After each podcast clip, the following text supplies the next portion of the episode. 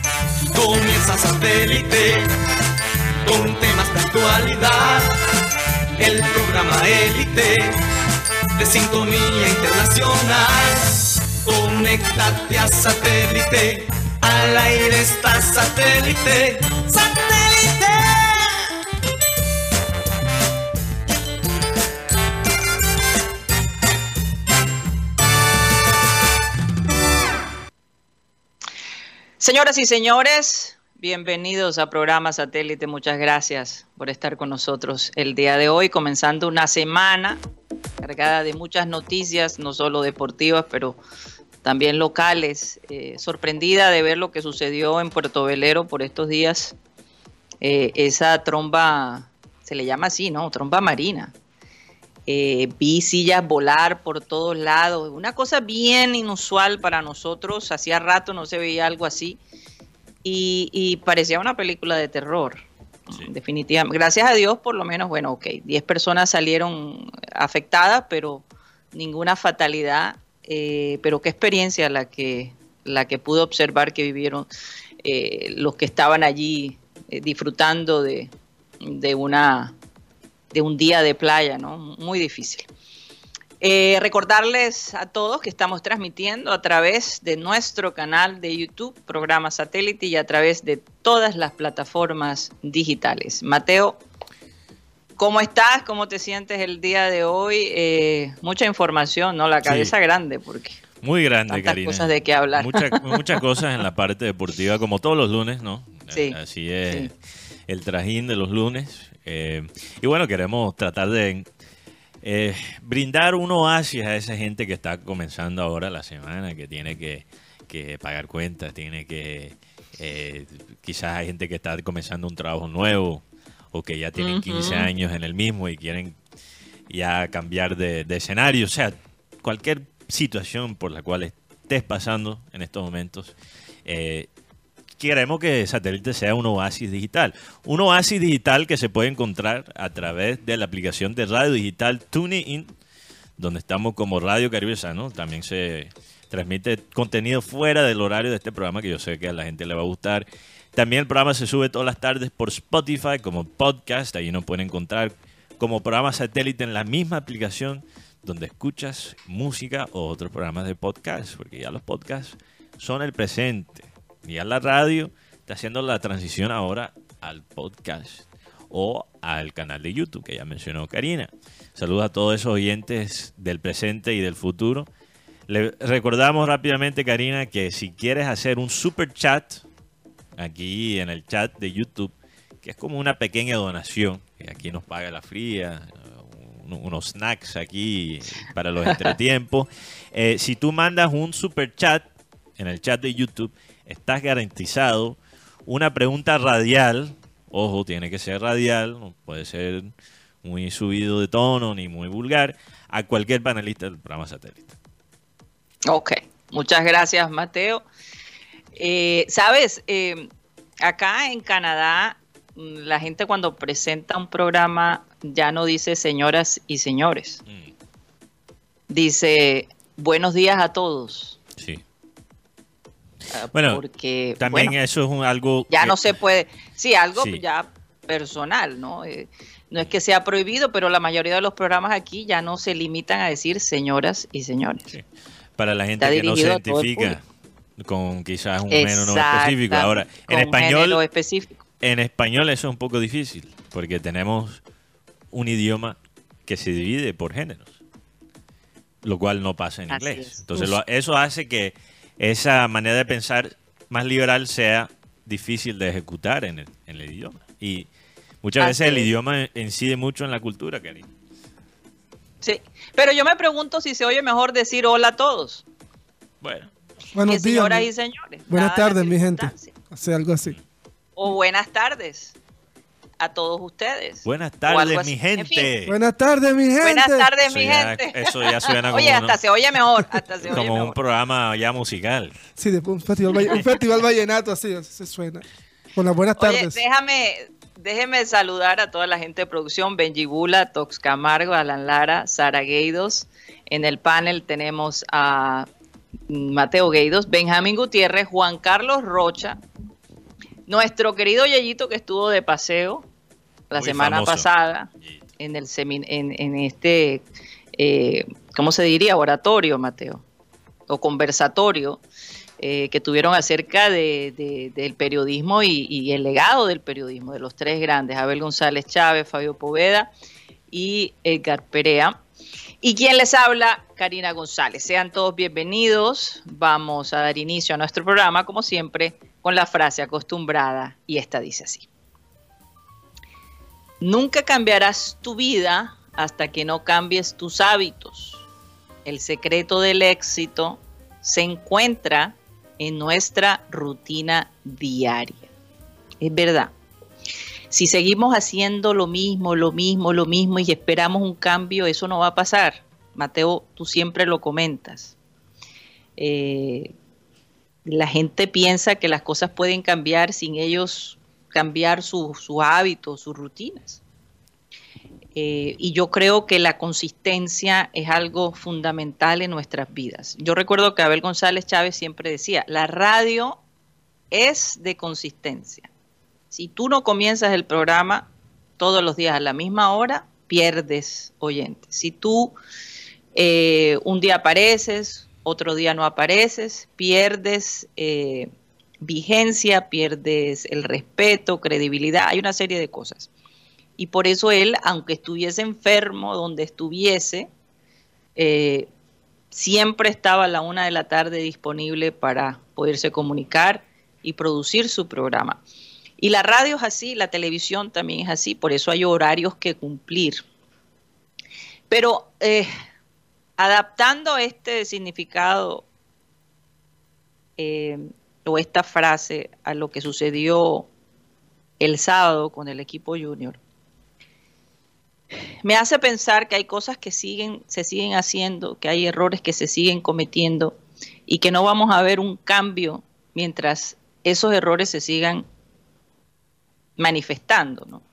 Esto del, del penal de Olivera No el Eh, penal, autogol, Karina. Autogol. eh, perdón, autogol quise decir, aunque mm, pudiera ser mala suerte, como todos comentábamos, el hecho de que él esté allí cerca al área de gol es preocupante. Yo creo que es algo que nuestro técnico tiene que, que analizar un poquito en cuanto a estrategia y posición de jugadores.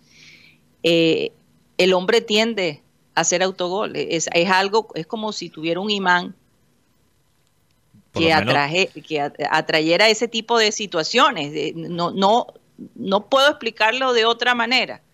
Eh, Desde que llegó a Junior, lado- Karina, desde que llegó a Junior, porque eso no lo veía antes de Olivera, Guti. No, es que, Que, eso- que Olivera metiera tantos autogoles en Ya Nacional. llevamos y- el tercer autogol. Es En el semestre. autogol. es que es raro, porque mira, yo me pongo a mirar los, las historias de Junior y que yo en en los últimos 10 años, que un, jugador hecho tres autogoles en menos de nueve partidos, yo creo que es un hito histórico. Yo creo que hay Sí. que meterse, No. met- buscar en buscar en lo, lo que en los, en los anales del fútbol para ver por qué, porque de verdad es muy particular y sobre todo que los tres autogoles han sido el primer gol del equipo contrario. No, exacto. Es que Karina, tres, ah, tres autogoles para un jugador en toda una temporada ya es algo insólito. Y que le pase a Olivera en, cua- en dos meses, un mes. Nu- Nueve, nueve partidos. Tres autogoles en nueve partidos. Tiene No, mejor promedio o sea, de goles a- a- en el año que Vaca. Yo, yo, yo creo que ahí hay que hacer un cambio Sí. radical. Sí, pero Eh, también, Karina, esto tiene que ver con las lesiones. Y, y, bueno, tocamos Sí. este tema un poco el viernes, lo, lo de las canchas. Eh, Ah, pero- ¿Cómo puede sí. afectar las canchas a, a la salud, a la consistencia de, de los jugadores? Y parte de la razón que Brian, eh, perdón, Olivera ha tenido que jugar tanto, a pesar de mostrar un nivel relativamente bajo después de, lo- de sus primeros dos partidos es por las lesiones a, jugadores como Brian Ceballos. Brian Ceballos se supone que tam- también debería ser titular de este, de este equipo. Entonces, eh, al no tener la opción de relevo, eso pone a Arturo Reyes una, una posición difícil porque eh, sale Olivera y ¿quién entra? Si no está Ceballos. Guti.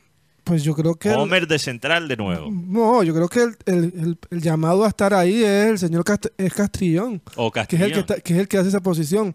Sí, pero no es. sea, no hay Castrillón puede no- jugar un, como un central, pero tampoco es su mejor posición. Sí, es que no hay, no hay- yo no veo en Junior cuatro centrales. O sea, me disculparán si a Homer yo lo veo como un volante, la verdad. Es más, yo creo que Oigan, pero sí. Yo creo que el jugador que podría hacer esa posición tranquilamente y es señor Gabriel Fuentes, pero sacar a Gabriel Fuentes de la banda izquierda para poner a quién, es la pregunta. No, y, y, y que ya Olivera, eh, el, el- el partido pasado, tuvo esa situación, entonces yo digo, ¿por qué seguir? ¿Por qué no hacer un cambio y no arriesgarnos? ¿no? Eh, porque hay que analizar. Y por otro lado, por otro lado es la parte mental. Eh, como tú comentabas, Mateo, ir a Bogotá ya tenemos que pensar que hay un gol de por medio en contra de nosotros. Ya el Junior tiene que ir preparado para que le metan un gol y ellos no entender la situación como es. Pero yo creo que ahí, después de ese autogol, hizo falta allí un momento de, de- fuerza mental y decir, la misma fuerza mental que les ayudó en el, en el partido en, que ganaron cuando iban perdiendo. Es esa la actitud que hay que mantener. Sentirse eh, que se puede, que hay que romper ese mito, es un reto que los jugadores del Junior tienen que, que cortar, porque sí se puede ganar en Bogotá. ¿Cómo que no? Eh, hay algo que, que- que hay que romper allí con esa rutina mental en donde los jugadores llegan ya pensando que definitivamente no van a poder ganar. Sí. Pero regresando. Eh, eh, sí. eh, es un bloqueo mental 100%. Sí. Y, y- y hablando de, de retos mentales, Karina, regresando a algo que, que mencionaste, algo sobre Olivera, que Olivera, la manera que, que lo describiste, eh, Karina, porque hablaste de, de Olivera estando enfrente de gol, y bueno, eso es su posición, es central. Pero tener un central que está metiendo tantos autogoles en este momento es un peligro, es un peligro. Entonces Mele no solo tiene que estar pendiente de donde están los delanteros del, del equipo contrario, pero también tiene que estar pendiente de Olivera. Eso, eso, eso también incomoda a cualquier arquero, que el arquero ni siquiera puede confiar en uno de sus centrales. Y eso, en la parte psicológica, no es fácil y creo que es uno de los muchos factores por lo cual no hemos visto todavía la, mejor, la mejor versión de, de Santiago Mele. Pero en cuanto a la parte mental, Karina, como mencionaste, fuera del aire estábamos hablando de la batalla psicológica, porque se habla mucho de la batalla física de jugar en Bo- Bogotá, pero no se habla de la batalla psicológica. Yo no como de ese cuento que le podemos siempre echar la culpa a la altura. Claro, la altura es un factor, obviamente. Todo cuesta un poquito más cuando cambias de ambiente y vas de la costa hacia la altura de Bogotá. Eso todos lo sabemos. Algunos jugadores le afecta más que a otros. También sabemos eso. No estoy diciendo que no sea un factor.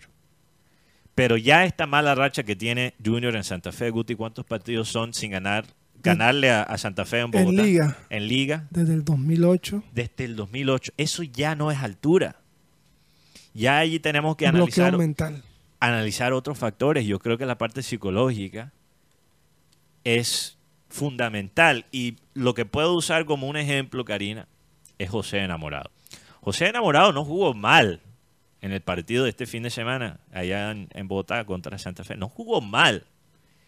Pero se supone que, que José Enamorado debería mostrar un rendimiento mejor en la altura, estando allá hace poquito.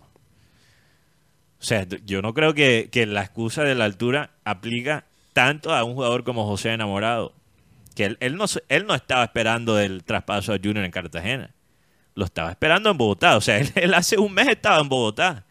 No me puedes decir que solo después de un mes ya no sabe cómo jugar enamorado en la altura. Algo pasa cuando uno se pone la camisa, la camiseta del Junior y va a jugar en Bogotá. Es algo, es un cambio psicológico. Hay más presión. Parte de esa presión es la historia, es la mala racha. Tienes que buscar hasta el 2008 para encontrar un triunfo en liga contra Santa Fe en Bogotá. Entonces, cuando ya el jugador siente que no es tan posible, que no se ha hecho tanto y no tiene ejemplos a seguir, las cosas se vuelven todavía más difíciles. Entonces, eh, hay que mostrar más liderazgo dentro de la plantilla, pero también el técnico, Karina. Y una cosa que quiero resaltar, que me parece muy mal hecho, y le hemos dado mucho crédito a Arturo Reyes en estos últimos, en estos últimos partidos, donde se han mostrado cosas interesantes, pero hay que criticar las cosas que también son mal hechas y dejar que Héctor Fabio Báez empiece a dar indicaciones en la cancha para mí nunca es un buen síntoma. En los peores partidos del Junior siempre se puede encontrar a Héctor Fabio Báez dando indicaciones. Eso, es aunque, aunque sean útiles las sugerencias de Héctor Fabio Báez, que no sé, no sé qué tan calidoso, qué tan bien ve Héctor Fabio Báez el fútbol, eh, qué tan bien lee el partido, pero me mandan una muy mala señal. Creo que a mí como periodista, pero especulando ahora, quizás los jugadores también. Total. Un, Oye, ¿por qué no pusieron a Héctor Fabio entonces como técnico? Pues? Interino, imagínate. Si el, hombre, si el hombre se la sabe toda, no solo es el gerente deportivo, pero eh, no, yo creo que ahí en ese sentido Arturo Reyes tiene que ponerlo en su lugar. El técnico es él. Que no se sienta que, que, es ahí un, un, empleado de, de Héctor Fabio, por favor. Qué falta de respeto es esa con el, con el técnico que de todos modos lleva dos partidos en donde ha ganado y se está viendo cierta mejoría. mira, que esté a un lado, que haga su trabajo, pero que deje hacer Arturo Reyes lo que tiene que hacer. Un gerente deportivo dando indicaciones en la cancha, en cualquier equipo del mundo, es un escándalo. Pasó en la, la temporada pasada en el PSG, Guti. Con los Campos con Campos, que Campos empezó a dar indicaciones. Eso fue un escándalo a nivel global que un gerente deportivo haya hecho eso. Y aquí es normal.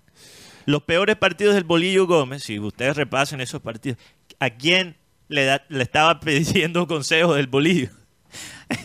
en los peores momentos del Bolillo en Junior, ahí estaba Héctor Fabio Báez diciéndole cosas al oído. Hubo momentos del partido donde, donde vimos al señor José María Paso hablando con Arturo Reyes y algo que yo sí destaco y me van a disculparse por meterme con lo que pasó a las afueras del estadio del Campín el día sábado fue escándalo y nadie dice nada.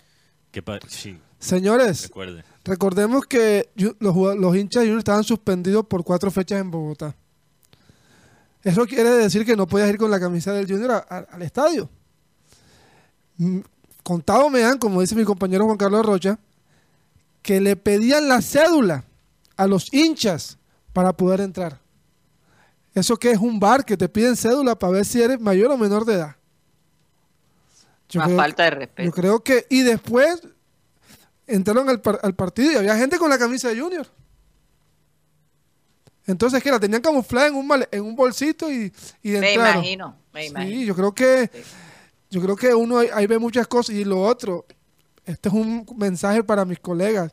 No normalicemos las las faltas con falticas o, faltas graves. Lo que pasó con José Enamorado era para expulsión. Lo hacía Teo, roja y cárcel. Lo hacía Gabriel Fuentes, roja y cárcel. Pero, como no, como fue un jugador de Bogotá que le que encuelló a José Enamorado, o sea, ya tú no puedes hacer engaño porque eso es provocación. Ni en fútbol, ni en fútbol americano ya se ven las jugadas esas. Eh, Rocha, aquí estábamos especulando fuera de micrófono que en Bogotá faltan dientes, que andan buscando dientes por esa jugada que vimos en el partido. ¿Será que en Bogotá hay una escasez de dientes? Le intentaron sacar unos ahí a, a, a, Germain y a, Enamorado. Yo creo que eso pasa aquí, ya estuvieran puesto, estuviera aquí. Orden de captura por agresión a Germain Peña. Eh, se busca, se lo mandaban a todos los mercenarios para que lo fueran a buscar. Es que, es que el hecho es que No ayudó el VAR tampoco. Sí. Porque hubo varias jugadas que tenían que expulsar a los jugadores de Santa Fe. Y tampoco la comentarista de Win, Laura. Laura. ¿qué? Ahora, Bernal, ¿no? Es Bernal. Tengo entendido que es Bernal, no sé. Ella fue la que dijo, faltica. O sea, no, no, no. Que fue una reacción que no, ¿cómo así? Es? Tenía que aplicarle la, la roja Totalmente. a, Y- a los jugadores de Santa Fe. y Arturo Reyes con su celular viendo las jugadas. Claro. Eh, ¿Cómo, cómo es, Rocha, cómo es el uso del celular en el banco técnico? ¿Hay reglas sobre eso en yo creo Colombia? que eso está prohibido. Eso está prohibido. Entonces, que Arturo haya visto la jugada en su celular. Eso está prohibido. Eso está prohibido de usar ayuda Hmm. Sí. tecnológica en el. Claro. Porque yo veo los asistentes de video en la zona de prensa que obviamente ellos sí pueden mandar señales, Es correcto. pueden mandar pero- mensajes con el banco técnico. Ellos sí tienen el video y revisan y dicen, hey, Ot- ot- otro atraso de la Liga Colombiana, otro atraso. Sí, porque. En Europa tú eh, ves los Eh, partidos. por tienen eso un- mismo, por para evitar la polémica, para evitar que eh, ya sea la jugada a favor o en contra de tu equipo, eh, no tenga la manera de cómo verificar si el árbitro está actuando de buena manera o no. es que Eh, eh, esa- tú esa sabes es- cuál, cuál es la solución. No sé si perdimos a Karina. Karina, ¿tú todavía No, aquí Ah, estoy, estoy escuchándolo. Eh, Perfectamente. ¿Tú sabes cuál es la solución, Karina, para, para eso, para esto del VAR? No, Yo no creo que arregla todo, pero esperaría más confianza si publican los audios del VAR. Sí. No, O si tú escuchas el, la gente del VAR hablando cuando están tomando la decisión en la transmisión de televisión. ayer, ayer, ayer estaba viendo en la mañana y con el hijo mío el, el partido Arsenal Manchester United. Así. Él es hincha del Manchester. Ay, bueno. Pero Dios es que, eh, no, en definitiva, la tecnología que tienen en, en Inglaterra, oye, no demora más de uno o minuto y medio esperando la decisión del bar. Para fuera de lugar, particularmente. Hubo, do- hubo dos, dos jugadas Sí. polémicas. Esa la fue del lugar que, que fue un gol anulado. No Sí. recuerdo cuál fue la otra. Pero no, no, o sea, ayer no entendemos por qué aquí en Colombia se tiene que demorar tanto para tomar una decisión si la jugada está clara. Sí. Cuando es una jugada obvia, todo el mundo, "Ey, es penalti, es Bueno, penalti que porque el árbitro no decide. A no veces se decide". cae el Neki. Porque, ¿Por qué no están pasando los audios aquí? Porque muchas veces el, el AVAR y el VAR usan palabras bastante de alto calibre. Bueno. Entonces, por eso no se están pasando los audios. Oye, pero en serio, o sea, esa es la excusa. Sí, eso es lo que que los árbitros para- son muy vulgares y por eso no pueden algo publicarlo. así. Qué ¿Qué excusa tal? tan chimba. Oye, Machi, te equivocaste. Oye, oye, oye, oye, echa para atrás, echa para atrás.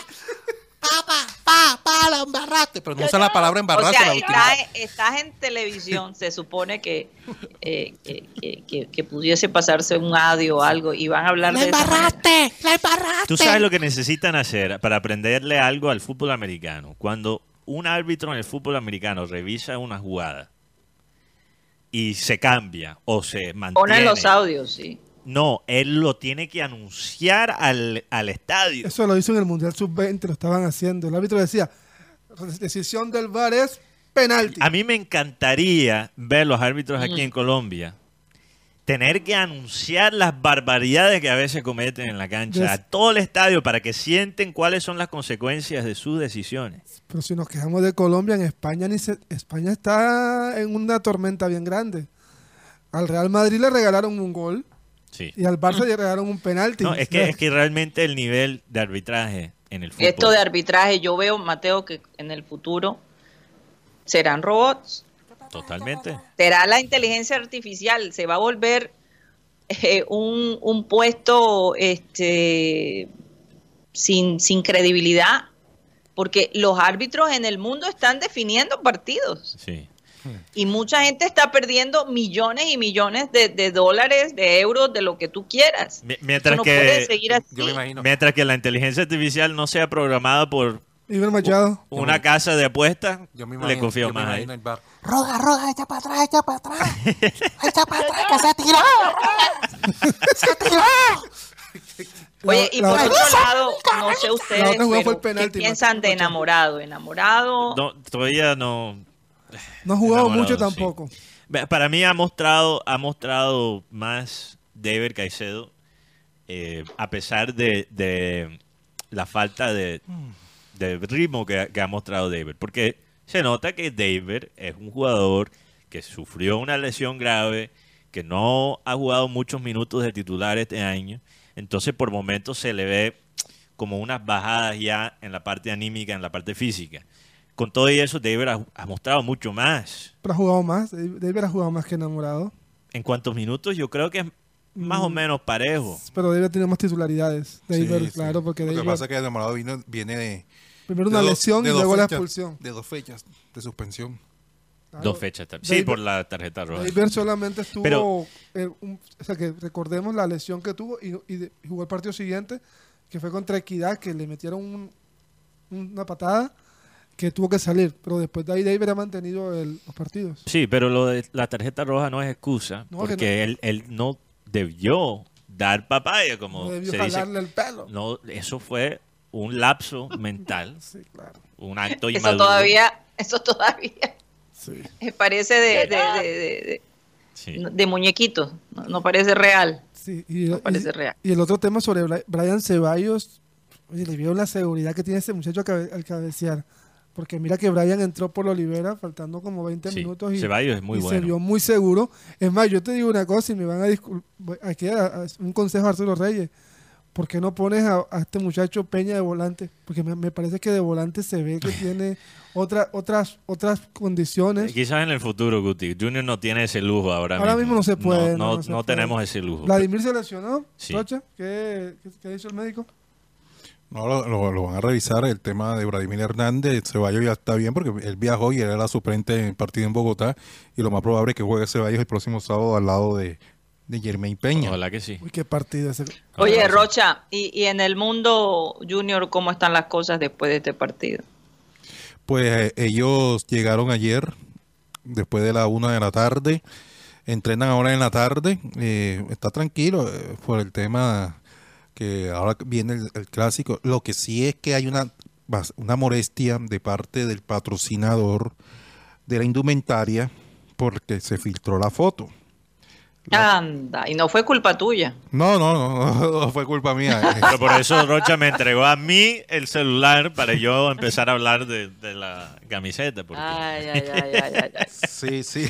Pero se filtró la imagen porque yo no lo he visto por redes. O sea, Eh, sí, sí, la filtraron el mismo sábado. ajá. Eh, el periódico eh, Líder de la Costa lo, lo publicó. Sí. Sí, Ay, sí, eh, a ver si de pronto lo de Una producción foto pueden- más mal tomada. Bueno, yo escuché por ahí que están tratando de mover más el, el Twitter. Entonces, a lo Eh, mejor.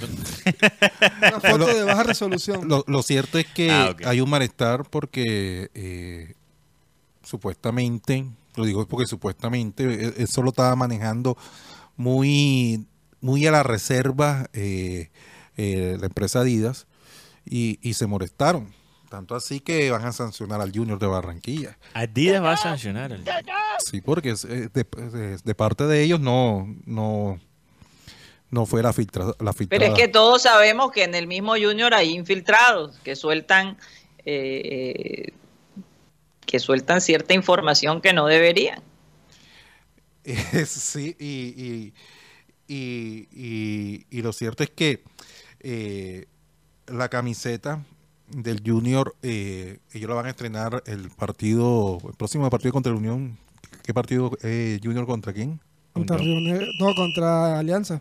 El próximo partido de visitante. De visitantes, sí, porque sí, es una prenda de Es visitantes. Unión, Alianza, Nacional en Barranquilla. Pero no se usó en el partido contra Santa Fe No, no Rocha se porque se había filtrado. Es- No se, la- no se usó, no se usó. Pero Porque- porque tú dijiste la semana pasada que se iba a usar allá en Bogotá, ¿no? Y, Sí. apa- y aparte, y aparte eh, eh, eh, lo cierto es que Millonario ya había lanzado su, su camiseta, lo lanzó a través de, de su- de las redes del patrocinador de la indumentaria. Entonces querían hacer lo mismo con el Junior de Barranquilla. Pe- Pero ¿qué significa una sanción de Adidas? Con- Yo nunca he escuchado de... de un- está en el contrato establecido. Una multa. Hay una, una multa multica. establecida. Ay, de- debe haber, debe haber, porque en el contrato, Económica, me imagino. en el contrato establecido eh, hay una, ¿cómo que se dice? Una cláusula de, De reserva. de reserva. Confidencialidad. Es correcto. Confidencialidad. Yo me es. imagino que lo- los de Adidas pa- pasaron por el centro de Barranquilla. y por las afueras del estadio metropolitano. La 72. Y a- le agregaron una cláusula al contrato del Junior que dice, ustedes no pueden filtrar el diseño porque sabemos que aquí hay algo extraño, algo raro.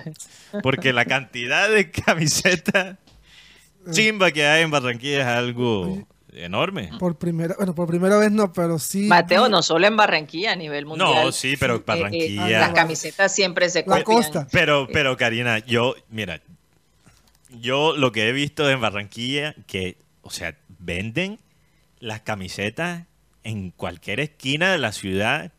Tú no puedes hacer eso en otras partes del mundo. No, no, no. Hacerlo así tan evidentemente. Tan evidente, Pero ¿no? es Colombia. Yo creo que Colombia Es también. más tiene bien mucho. como medio camuflado Sí, y pero- cuando la pero, policía Guti, yo- llega tienen que esconder las cosas. En otras ciudades grandes no he visto eso tan obvio, siempre. Lo que pasa es que. Y como Barranquilla es la capital de la, no la capital, pero la sede de la selección Colombia.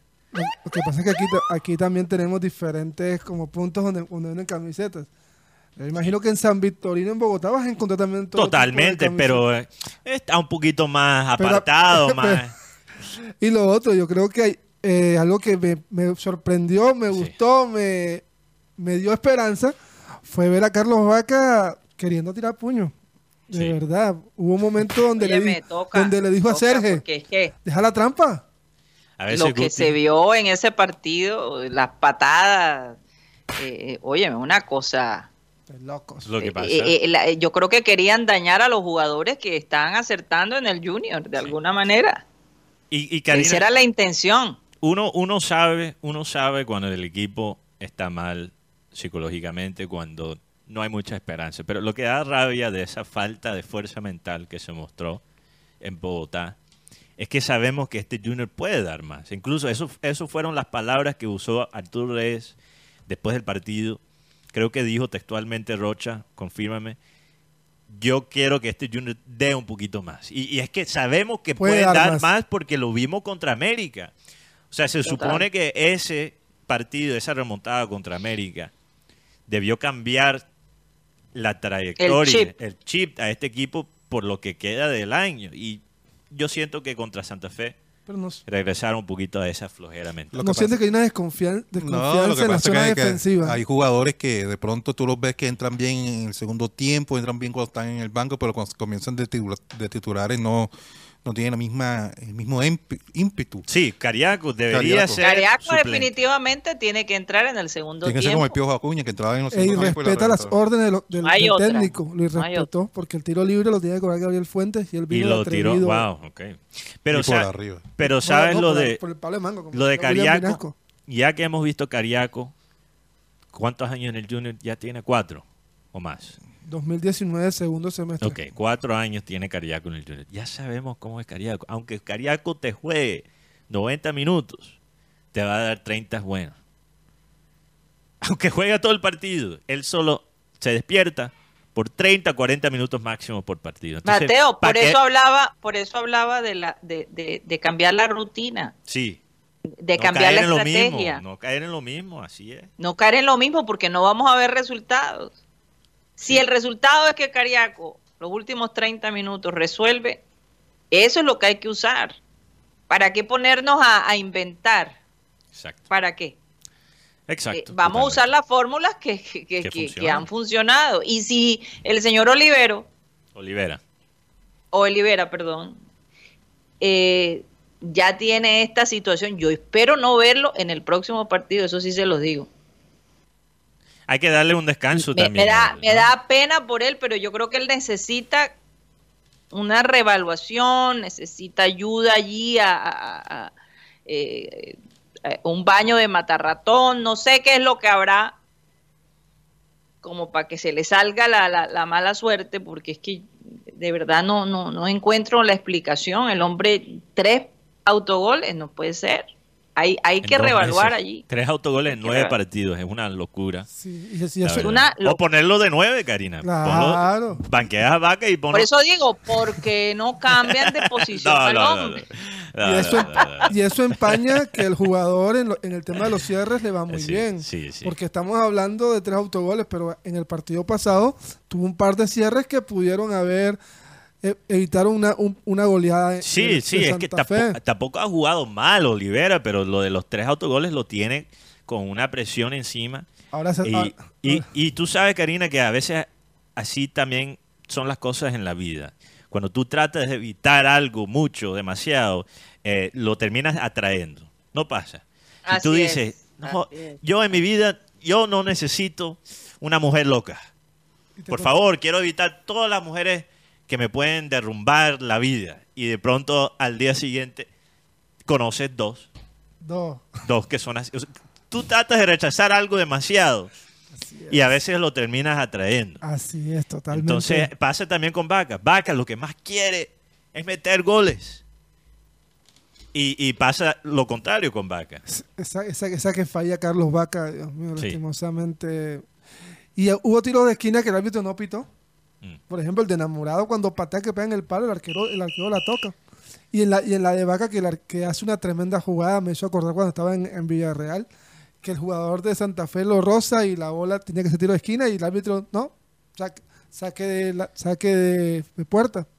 Pero qué lástima, Karina, porque eh, después de un momento lleno de tanta euforia como la remontada como contra América, ahora nos tocó un fin de semana difícil para los junioristas, difícil porque no solo pierde Junior de esa manera, de una manera pendeja, y ya hemos desglosado Porque todo. hubiéramos por lo Sí, menos sacado un empate el punto del empate. No, no, no, y, lo que pasa es que el resultado es normal, pero es, es la Sí, forma, exacto. es la Pero- forma. Pero es que, que ellos ganaron por un error no es. Si, si tú me dices el viernes, Junior pierde, va a perder contra Santa Fe 1 a 0 allá en Bogotá, yo digo, bueno, eso seguramente es lo más probable. Pero es la forma que perdieron que, que da rabia. Y encima de eso, anoche vemos dos exjugadores del equipo para hacer la transición, Ajá. Teo y el chino Sandoval, dando cátedra de fútbol ofensivo contra Deportivo Pasto. Y yo veo a Teo, y yo sé que la gente, hay, hay muchos oyentes que cuando me escuchen mencionar a Teo ya dicen, "Ah, ya, va, ya va Mateo, una viuda de Teo, etcétera. Bueno, pero yo veo a Teo y fuera del contexto de su salida y que la gente lo quiere de regreso, en Junior falta un jugador como Teo. Porque cuando tú juegas de una forma veloz, que depende de los atributos físicos de, tu- de tus jugadores, como tiene el Junior ahora mismo, tiene un equipo veloz que, que depende mucho de, cambios de frentes, de transición, de, la velocidad de sus extremos, pero que tienen poco generación de juego. Cuando tú juegas de esa forma y tú vas a Bogotá, la altura te, impacta lo más es- esencial, que es el rendimiento físico. Y si no tienes jugadores que son creativos, que te ponen de vez en cuando un buen pase, que por inspiración o por visión de juego pueden crear una jugada que ni los defensas se imaginan, ese factor X, a veces se puede sacar el resultado en Bogotá. Pero Junior ahora mismo, o sea, los problemas de Junior, bien, podemos criticar los jugadores, podemos criticar el técnico, pero también es el la construcción de esta plantilla. Si tú mi- miras los atacantes de Junior, no hay muchos jugadores que definen bien y tampoco hay jugadores que ponen pase. Entonces, ¿quién, ¿cómo se va a generar un gol? Por las Junior? bandas. por las bandas. Sí, por las bandas con Gabriel Fuentes. Con la velocidad por las bandas, lo que más es afectada en la altura en Bogotá. Entonces, de nuevo, construcción de equipo. Junior, puede ser que Teo, el capítulo de Teo, se terminó hace rato en Junior y bien. Yo lo acepto, como lo ha aceptado mucho. Pero falta, falta la creatividad en este equipo, falta el buen pie, falta el perfume europeo, Rocha, y nunca se reemplazó. Difícil Como pasan todas las cosas en, el de Junior, que se quitan pero no se reemplazan. Sí, exacto. Vendemos jugadores y no sabemos cómo reemplazarlos. Sí. ¿Qué ibas a decir, Rocha? No, es que eh, el tema de Teo es que no solamente eso, se fue el chino y tampoco se reemplazó. Imagínate, ni siquiera podemos reemplazar al chino. El chino ha hecho más que el encina este semestre. Es que el hecho es que el único delantero que está rindiendo en Junior se llama Carlos, Carlos Vaca. Ahí está la, la camiseta, Karina, para que, para que, para que la vea, porque ya la filtramos por otro lado, entonces Ya- sí, eh, ya la ya podemos mostrar porque el viernes se la mostré aquí fue a, a Mateo. Se parece bastante a la, ya la se filtró, ya la podemos ver, está chévere, me gusta mucho. a mí me gusta. se bastante, parece bastante a la que ju- con la que jugaron el partido pasado. Tiene muchos. Me recuerda a uno del Liverpool hace Sí, sí, sí. que, que tenía puntos también azules, pero era de Nike. Me dicen que es azul turquico, esos puntos son azul celeste. Azul celeste. Uh, me encanta. a mí me encanta, gusta mucho. Me gusta mucho. ¿Sabes, que sí estoy viendo algo en el tema de Teo? Y es que Teo tiene algo que ma- mueve mucho las masas. Teo tuvo una pequeña discusión con un periodista al que le preguntó, ¿y tú qué eres hincha de qué equipo? Entonces, ¿cómo, o sea, ¿cómo vas a hablar de fútbol si no lo amas? Y mira la- la- el gran partido que realiza al- a, las- a los tres días. Yo creo que Teo en estos momentos sigue siendo la- una vedette en el fútbol colombiano. Sí. Porque de verdad, El hombre, el hombre se reinventa. Y yo te digo una cosa, de todos modos, el chino Sandoval teniendo a Teo allí, mm, ese, eh, tú puedes ver eh, que Teo a lo mejor se, se ha hecho, la- se ha puesto esa labor de, de ayudar a este muchacho a, a- enfocarse, ¿no? Eh, eh, se nota que hay un apoyo entre los dos, ambos son costeños, vienen del junior, salieron de una man- por la puerta de atrás, tienen muchas cosas en común y tienen mucho que demostrar. Entonces eh, se unió, como diríamos, la, la tapa con, con la botella, ¿no? Encaja estos dos perfiles eh, y, y son personas resilientes que necesitan demostrarse que todavía están vigentes. sí. Entonces, eh, en el junior, eh, es que eso a veces inspira al junior, ¿no? Cuando los jugadores salen del junior y salen de esa manera, les quieren demostrar que se equivocaron al sacarlo. Sí, pero también el Junior maneja mal al jugador y lo pone No, total. en una posición para fracasar. Mira, mira que yo creo Total. Que nosotros podríamos analizar lo que sería no solo el Junior, pero también la carrera del chino Sandoval si no se va a Teo. Porque el chino, lo que más a mí me, me, emocionó de- del chino cuando estaba recién subido del Junior fue precisamente ese enlace que él hacía con Teo. Había química entre ellos en la cancha. Y a veces Chino mostraba cosas de Teo. Entonces, eh, eh, ahora ese entendimiento en otro contexto sigue. Entonces no es imaginación mía, es algo real. Hay química entre Teo y el chino. Y lo otro, Karina, es Teo como líder. Teo puede ser una persona muy polémica. Pero fíjate, la plantilla, cuando él está disciplinado, Rocha ha tocado ese tema antes. Las cosas, Teo hasta cierto punto absorbe todo el caos. Y no se, no se escucha nada de los otros jugadores. Así lo hagan. ¿Tú crees que es casualidad que ahora el chino es disciplinado después de la llegada de Teo? No, claro. Claro, Teo lo pone porque Teo, Lo hace marchar. Teo Por pone eso a lo digo, él, él se ha marchar. hecho esa, ese, se ha puesto ese, ¿cómo, cómo lo diríamos? Es Sí. un aspecto hasta paternal, me parece a mí. Y, y yo acepto que, que a lo mejor en ciertas críticas hacia Viera, Karina, me he pasado. Pero es que también uno ve la diferencia. Cómo era el Junior cuando estaba Teo y cómo era el Junior cuando solo ha estado Viera. Viera, Viera es un profesional ejemplar. Pero yo nunca vi a Viera poner a marchar a sus compañeros de esa forma. Pero en el, Yo- en el caso de Sandoval, yo creo que y Vaca tampoco. Vaca lo tiene que hacer. aquí lo hablamos y cuando se habló de la segunda oportunidad se dijo no, porque no era el momento. Y yo creo que en este momento Sandoval está teniendo un nuevo renacer en su carrera. Porque para mí, y este pueden ponerlo, si quieren pueden mentarme la madre, como digo yo, para mí Sandoval es, es convocado a la selección Colombia. Es un jugador con el talento Hombre, o sea, necesario. Para de- ser convocable, sí. Hay que revisar bien.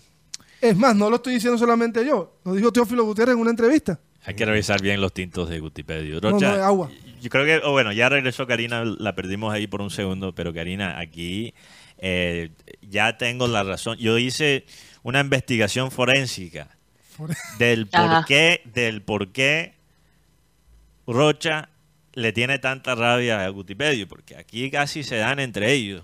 al aire. Eso fue. Ya estamos organizando la pelea de boxeo en el Sugar Baby Roja. Lo que pasa es que, imagínate, Dios. es que Guti es de aval. Y Rocha, y Rocha le tenía rabia a Guti, pero un tema ahí de, de Pablo. Entonces, eh, eh, es verdad, Rocha. Por e- esa es la. Le veías la cara No, de, no. de felicidad a Guti. yo, yo conozco los sentimientos de Rocha. No, no. No, esto es tremenda calumnia, perdón, Rocha, te pido disculpas. Oigan, calumnia. vamos a un corte comercial y cuando regresemos hay que hablar de la selección Colombia, que ya está en la ciudad de Barranquilla. Y hoy eh, se va a llevar a cabo su primer entrenamiento. Se ve bien frente a Venezuela y, Chile. La selección Colombia definitivamente eh, tiene un nivel bastante alto y, se espera pues que la selección Colombia gane estos partidos. Vamos a un corte comercial y ya regresamos.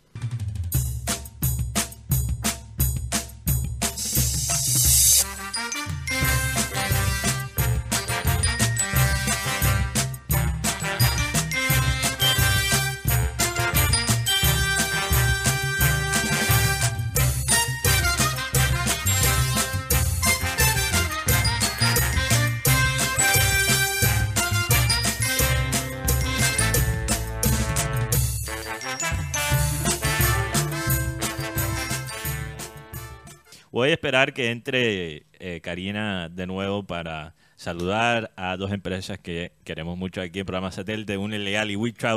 Entonces, Rocha, ¿por qué no adelantamos aquí el saludo a los oyentes? Tienes ahí la lista para saludar a los tele radio oyentes que están aquí conectados en el chat con nosotros. Un saludo a toda la gente que, que va llegando también a la ciudad de Barranquilla. Hace un momento llegó Ramón Yesurún con su hijo Ramoncito. Con Ramoncito, imagínate. Los Monchos llegaron, acaban de llegar a Barranquilla. Eh, también llegó Juan Fernando Quintero al lado de Álvaro Quintero. Bueno, eh, eh, más adelante le daré la lista de los Tremendo jugadores que gol. Tremendo gol metió con Sí. Racing. Creo que lo aplaudieron cuando salió de la cancha. Sí. Bueno. Wolverine, saludo, saludo también para Fernando Vaca, de, eh, días de fiesta allá en Estados Unidos, dice Fernando Sí, Vaca. Hoy es el Labor Day, lo que llaman Día del Trabajo. Básicamente un día en celebración a todas las personas que laboran trabajos allá en, el estado, en los Estados Unidos. sé qué hay Sí. ahí, puente. Ahí hay puente, ahora mismo. Sí, Milton Zambrano, un saludo. Dice que lamentable lo de Tuará. sí, muy lamentable. Fernando Huelvas, eh, también para Johnny de la Hoz, Roberto de Jesús, Roberto de Jesús Weisner Cantillo, eh, Milton Zambrano. eh, dice que lo de Olivera hay que ponerlo como de delantero, demasiado, Sí, demasiado repetitivo. Eso es lo que dije también, hay que ponerlo de nueve. Porque Rrr. tiene- creo que Vaca tiene tres goles también en, en liga, ¿no? Entonces, no, pero es que imagínate, tiene dos. están en- No tiene tres autogoles. Pero tiene No, do- do- Vaca. dos, por, dos por liga y uno por copa. imagínate, Olivera tiene... Ah, verdad, Olivera tiene tres en todas competencias. Tres y, y un penal cometido. Y un penal No, cometido. está pa- para líder, papá. Rafa Abra, saludo también desde el, desde el desierto donde andan inundados. Uy, ¿cómo? Rafael Alberto Acosta Pacheco, Espero que estén Santa hablando de, de lluvia. un saludo desde Santa Marta. David Pérez, saludos desde el hipódromo, Soledad. Tierra querida de Guti. Herías de Jesús Vides Anaya, saludos para también Héctor Sierra y Consuelo Santiago. Yo no entiendo algo. Y va para todos los que hicieron pretemporada, están, están rindiendo. Y Gabriel Fuentes que no la hizo y rinde igual. Mil gracias. ¿Qué- Perdón, repiten la pregunta. Yo no entiendo lo que pregunta aquí Héctor Sierra Ok. y Consuelo Santiago. Y va para todos. Los que hicieron pretemporada están rindiendo, es pregunta. Y Gabriel Fuentes no la hizo y rinde igual. Bueno. Se han criticado mucho los métodos de pretemporada del Bolillo Gómez. Entonces, ahí quizás ahí estamos hablando de dos técnicos distintos. Entonces, lo que pasa es que Fuentes viene de Europa y podemos creo que confiar que hasta en la segunda división de España que los métodos de entrenamiento son bastante actualizados. Entonces, se nota, se nota ese toque europeo ahora al, al juego de, de Fuentes. Saludos para Juan de la Cruz García, Fran Rivera, Luis Anguro, eh, también para eh, Harold King, Juan de la Cruz García, Olivera, jugador, jugador nervioso. Sí. Eh, Que, que, que están, yo no lo puedo creer porque él, él mostró algo tan diferente en los primeros dos, tres partidos con el Junior. Vimos el Sí. Olivera experimentado, con carácter, el que vimos en Nacional. Hmm. Y después de tres partidos, David Vivanco, David Vivanco dice buenas tardes al panel, el farsante del gol de Win, llamó a Báez el sabio, como decía Abel, fíjate tú Pepe, saludos. saludos al sabio también. imagínate. Jorge Orivero, saludos. Peñón de oro se ganó el, el sabio Baez. Jorge Álvarez, saludos desde Pibijay. Eh, Rebeca de la Osa, Freddy Noguera, saludos a todos ustedes de Acarigua, Venezuela, Karina, elegante como siempre, en sintonía total. Hugo- Saludo al tío Freddy. Hugo Alemán, saludos desde Perry Sound, Ontario. Eh, también para Ernesto Pinilla Villalba, que ahora está de moda el apellido Villalba por el tema político. Oye, parece que tenemos Ay, el ay, primer ay. presidente autista de, de Colombia. ah, sí, por ahí escuché. Ay, Dios. Ay, Dios mío. Siempre se enfoca en lo menos importante. Franklin Elías Ariza, saludos también. Jorge Mario Carrillo, desde Sabana Larga, Atlántico. Juan Lascarro, Juan Carlos Gómez Quinto, eh, también para Mau Yance. También RBC, saludos Rocha. Eh, Ujú. que si estrenaron la segunda camiseta, no, no la estrenaron porque filtraron la, la foto. Horacio García desde Madrid, España. Joder, chido. Beto Tobar también saludos en sintonía. Y Horacio García también. Oye, yo, García. yo creo que he acertado mucho este año, Karina, en cuanto, ¿cómo es? Las, las predicciones. Sí. Pero la gran excepción es Jude Bellingham. Yo dije antes de esta temporada que Jude Bellingham iba a ser un éxito en Real Madrid. Yo dije que sí, pero que le iba a tomar, yo creo, yo creía en ese momento un poquito de tiempo de adaptarse a la presión de, de ponerse la camisa de Real Madrid y de eh, juntarse con sus compañeros ahora en el equipo. Y ha sido todo lo contrario. Jude Bellingham ahora mismo está encendido en el Real Madrid. No solo ha mostrado eh, gran nivel futbolístico, pero ya se muestra quizás la actitud de un futuro capitán de ese equipo. La manera, por ejemplo, Kepa Arrizabalaga. Arrisi- ah, no lo puedo decir. Arriza. Arriza Balaga, gracias Guti. Ah, Kepa, le voy a decir Kepa. Sí, así como. Kepa eh, llegó al Real Madrid para reemplazar temporalmente Karina a, Thibaut Courtois, el- obviamente el, el arquero titular del equipo, por una lesión que, que lo saca creo que de toda esta temporada. ay. Entonces compraron a Kepa o prestaron a Kepa eh, por esta temporada y después de una victoria Jude Bellingham cogió a Kepa que ha sufrido por baches de confianza en el Chelsea, lo acogió y lo presentó a la hinchada y hizo que la hinchada lo, le diera aplauso. Estamos hablando de Jude Bellingham es un jugador de 20 años. 20 años. 20 años y mostrar ese- esa madurez en ese contexto, estando en el club donde está. Jude Bellingham Y la es- canción es mucho. Hey Jude. Hey Jude, la de los Beatles, Sí, obviamente. y Sí. Que duele a los Oigan, no sé si alcanzaron a hablar de We Travel y de... No, no, yo estaba ¿Y esperando que, que Ah. te reconectaras ahí con la transmisión, Karina, pero ahí te damos paso entonces, para que hablemos de esas dos empresas que queremos tanto. Oye, allí un oyente preguntó que cómo reaccionarías tú, Mateo, si Rocha me empujara. No, no entendimos la pregunta y, mucha No, gente que estaba allí no, no sé a qué vino. Bueno, porque tenías que comentario. mencionarlo. ¿Por qué tenías que mencionarlo? Mejor hablamos no, de un porque, ilegal. ah. porque no, no eh, es que eh, eh, es una pregunta un poco extraña porque pues si alguien se mete con, con- con- con un familiar tuyo de manera violenta, por Mm. supuesto que tú vas a reaccionar. Claro que sí. Claro ¿no? que sí. Es, es- es como un poquito absurdo la sé, pregunta, no entonces sé, eh, no sé todo el mundo se quedó allí como Bueno. cuál fue el propósito del comentario. Yo prefiero hacer Pero la bueno. siguiente pregunta, Karina. Yo estaba hablando con Guti. Guti, Ajá. yo sé que, bueno, no sé cuál es la, la preferencia de Guti si él quisiera, después de su muerte, que te... ¿Cómo quieres, Guti? ¿Tú quieres Normal. normal, que te entierren? Inhumación. Ok.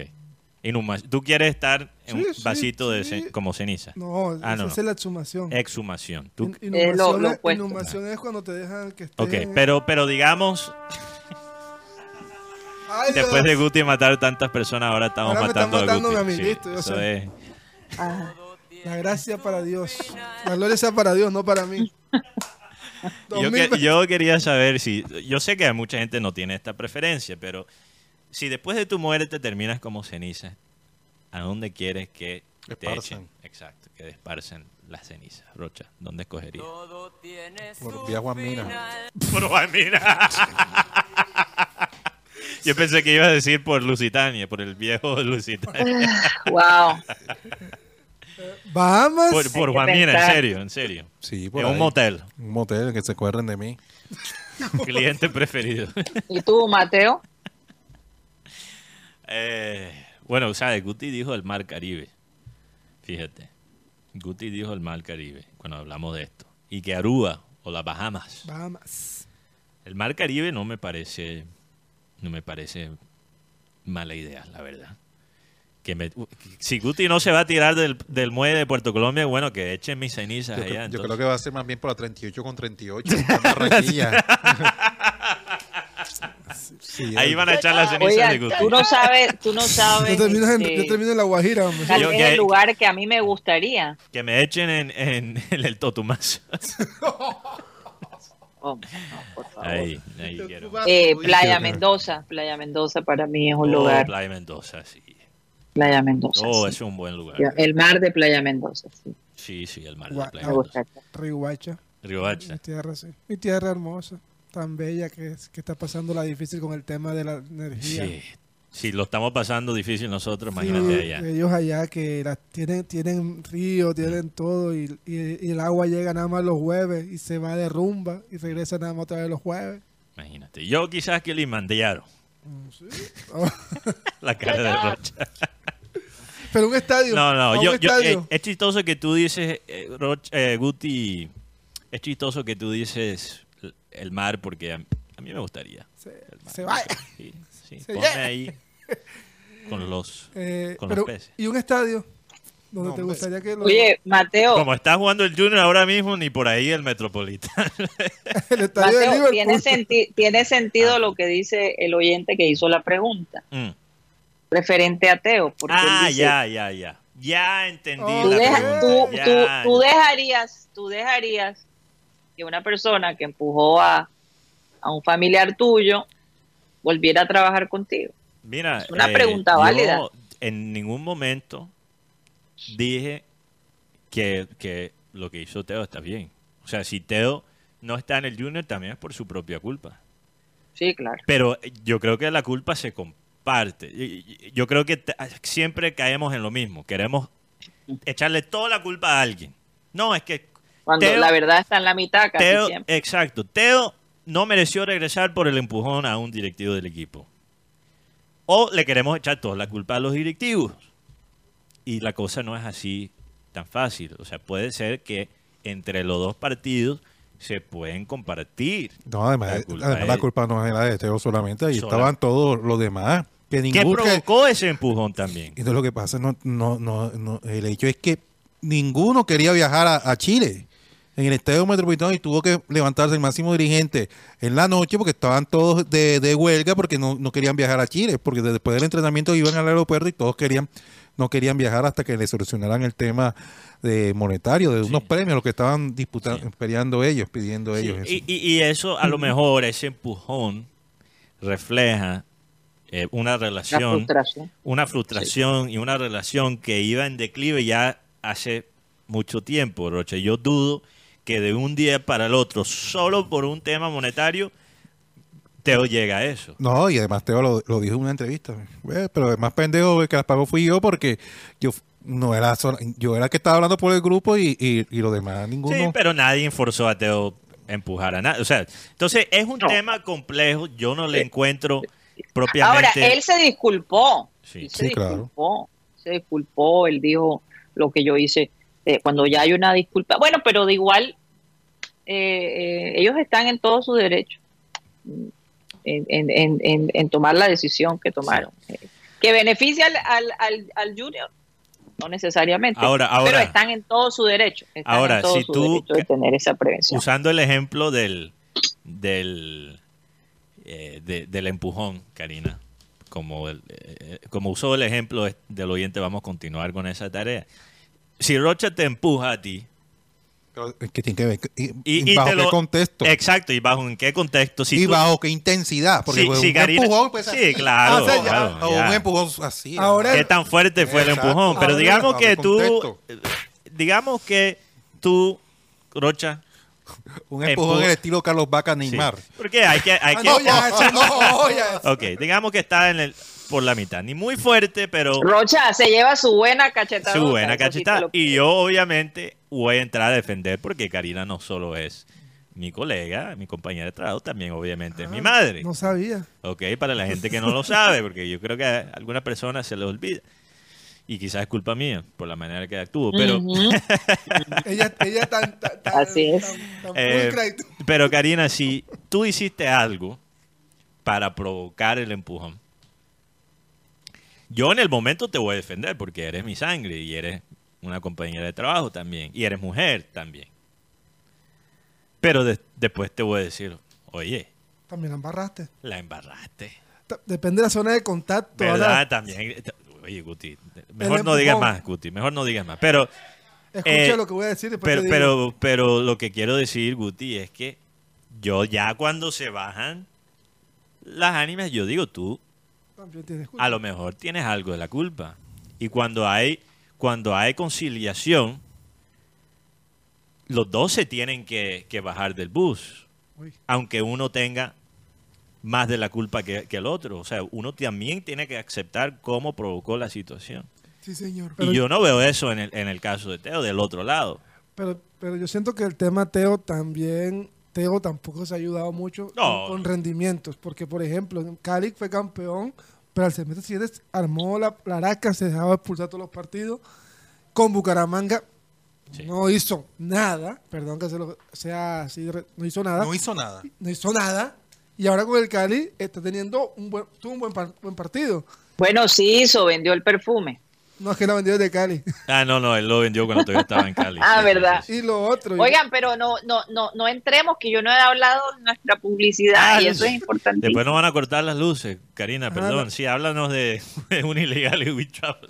Oye, y hay otro tema allí que yo no sé si es verdad y ustedes me tienen que confirmar, que una persona le cortó la luz al edificio de aire para que sintieran Sí. lo que se siente no tener luz. Eso fue verdad. Hay que hablar de ese tema. Hay que hablar. Tú- alguien hizo aquí la investigación. Podemos confirmar que es cierto. Yo, me- yo me Rocha. estoy enterando ahora. Ah, ok. No, es que fue Rocha, Karina. No te queríamos decir, pero No, imagínate. se está haciendo Oye, loco ahora, pero Tanto, tanto Entonces la gente pregunta, ¿fue héroe o, No. o- o- o villano? legalmente villano, Ese. pero para el pueblo un héroe. Hay cosas Un que son así, ¿no? Sí. Lo que hizo Robin Pero Hood esto- fue ilegal, Sí, claro, robar. pero moralmente robar a los Benji dice, que, Benji dice que, que no es real la noticia, pero que ojalá pasara. Imagínate cómo, va- cómo van a cortar la luz a aire. ¿Te imaginas eso? eso ya sería el colmo, imagínate. Sería el colmo, sí. Oye, pero pusieron la foto de una persona que eh, eh, eh, el- el- lo que a mí me llegó tenía cara y todo. Una No, persona. pero dice, pobre, sí. debe estar ahora. No, los medios tienen que tener cuidado. Por ejemplo, hay un caso muy famoso en los Estados Unidos donde salió un artículo eh, y en el artículo sale la foto. el titular dice algo como: En Estados Unidos están eh, muy altos los niveles de desempleo. Ok, porque había salido en ese momento el informe. Porcentaje de, de empleo y porcentaje, obviamente, de desempleo. Y sale en el, en el artículo la foto de un man que habían entrevistado en el, o sea, para, para apoyar la información que tenía el, el artículo, pero el hombre salió como la cara del desempleo.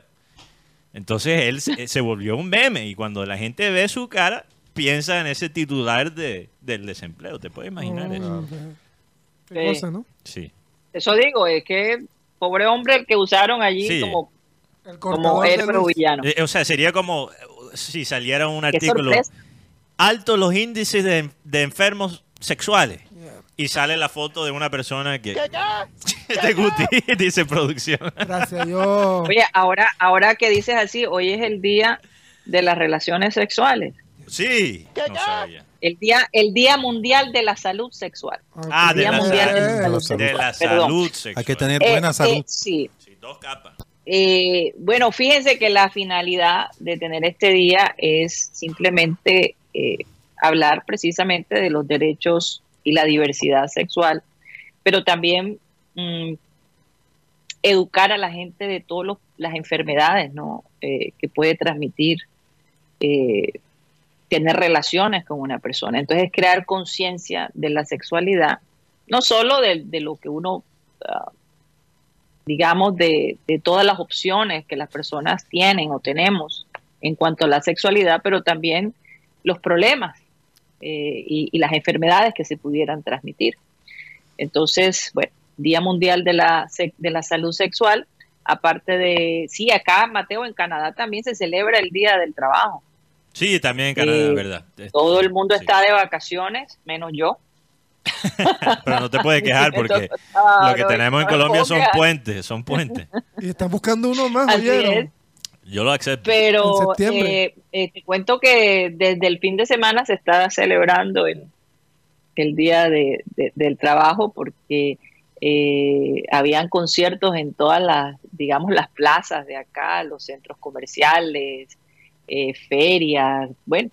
Pero ya se está, como quien dice, cerrando, se está acabando el verano, entonces eh, la realidad está regresando, los, estudiantes a- sus colegios de vuelta eh, todo regresa a la normalidad y se va un poquito esa alegría, ese color de lo que fue el verano.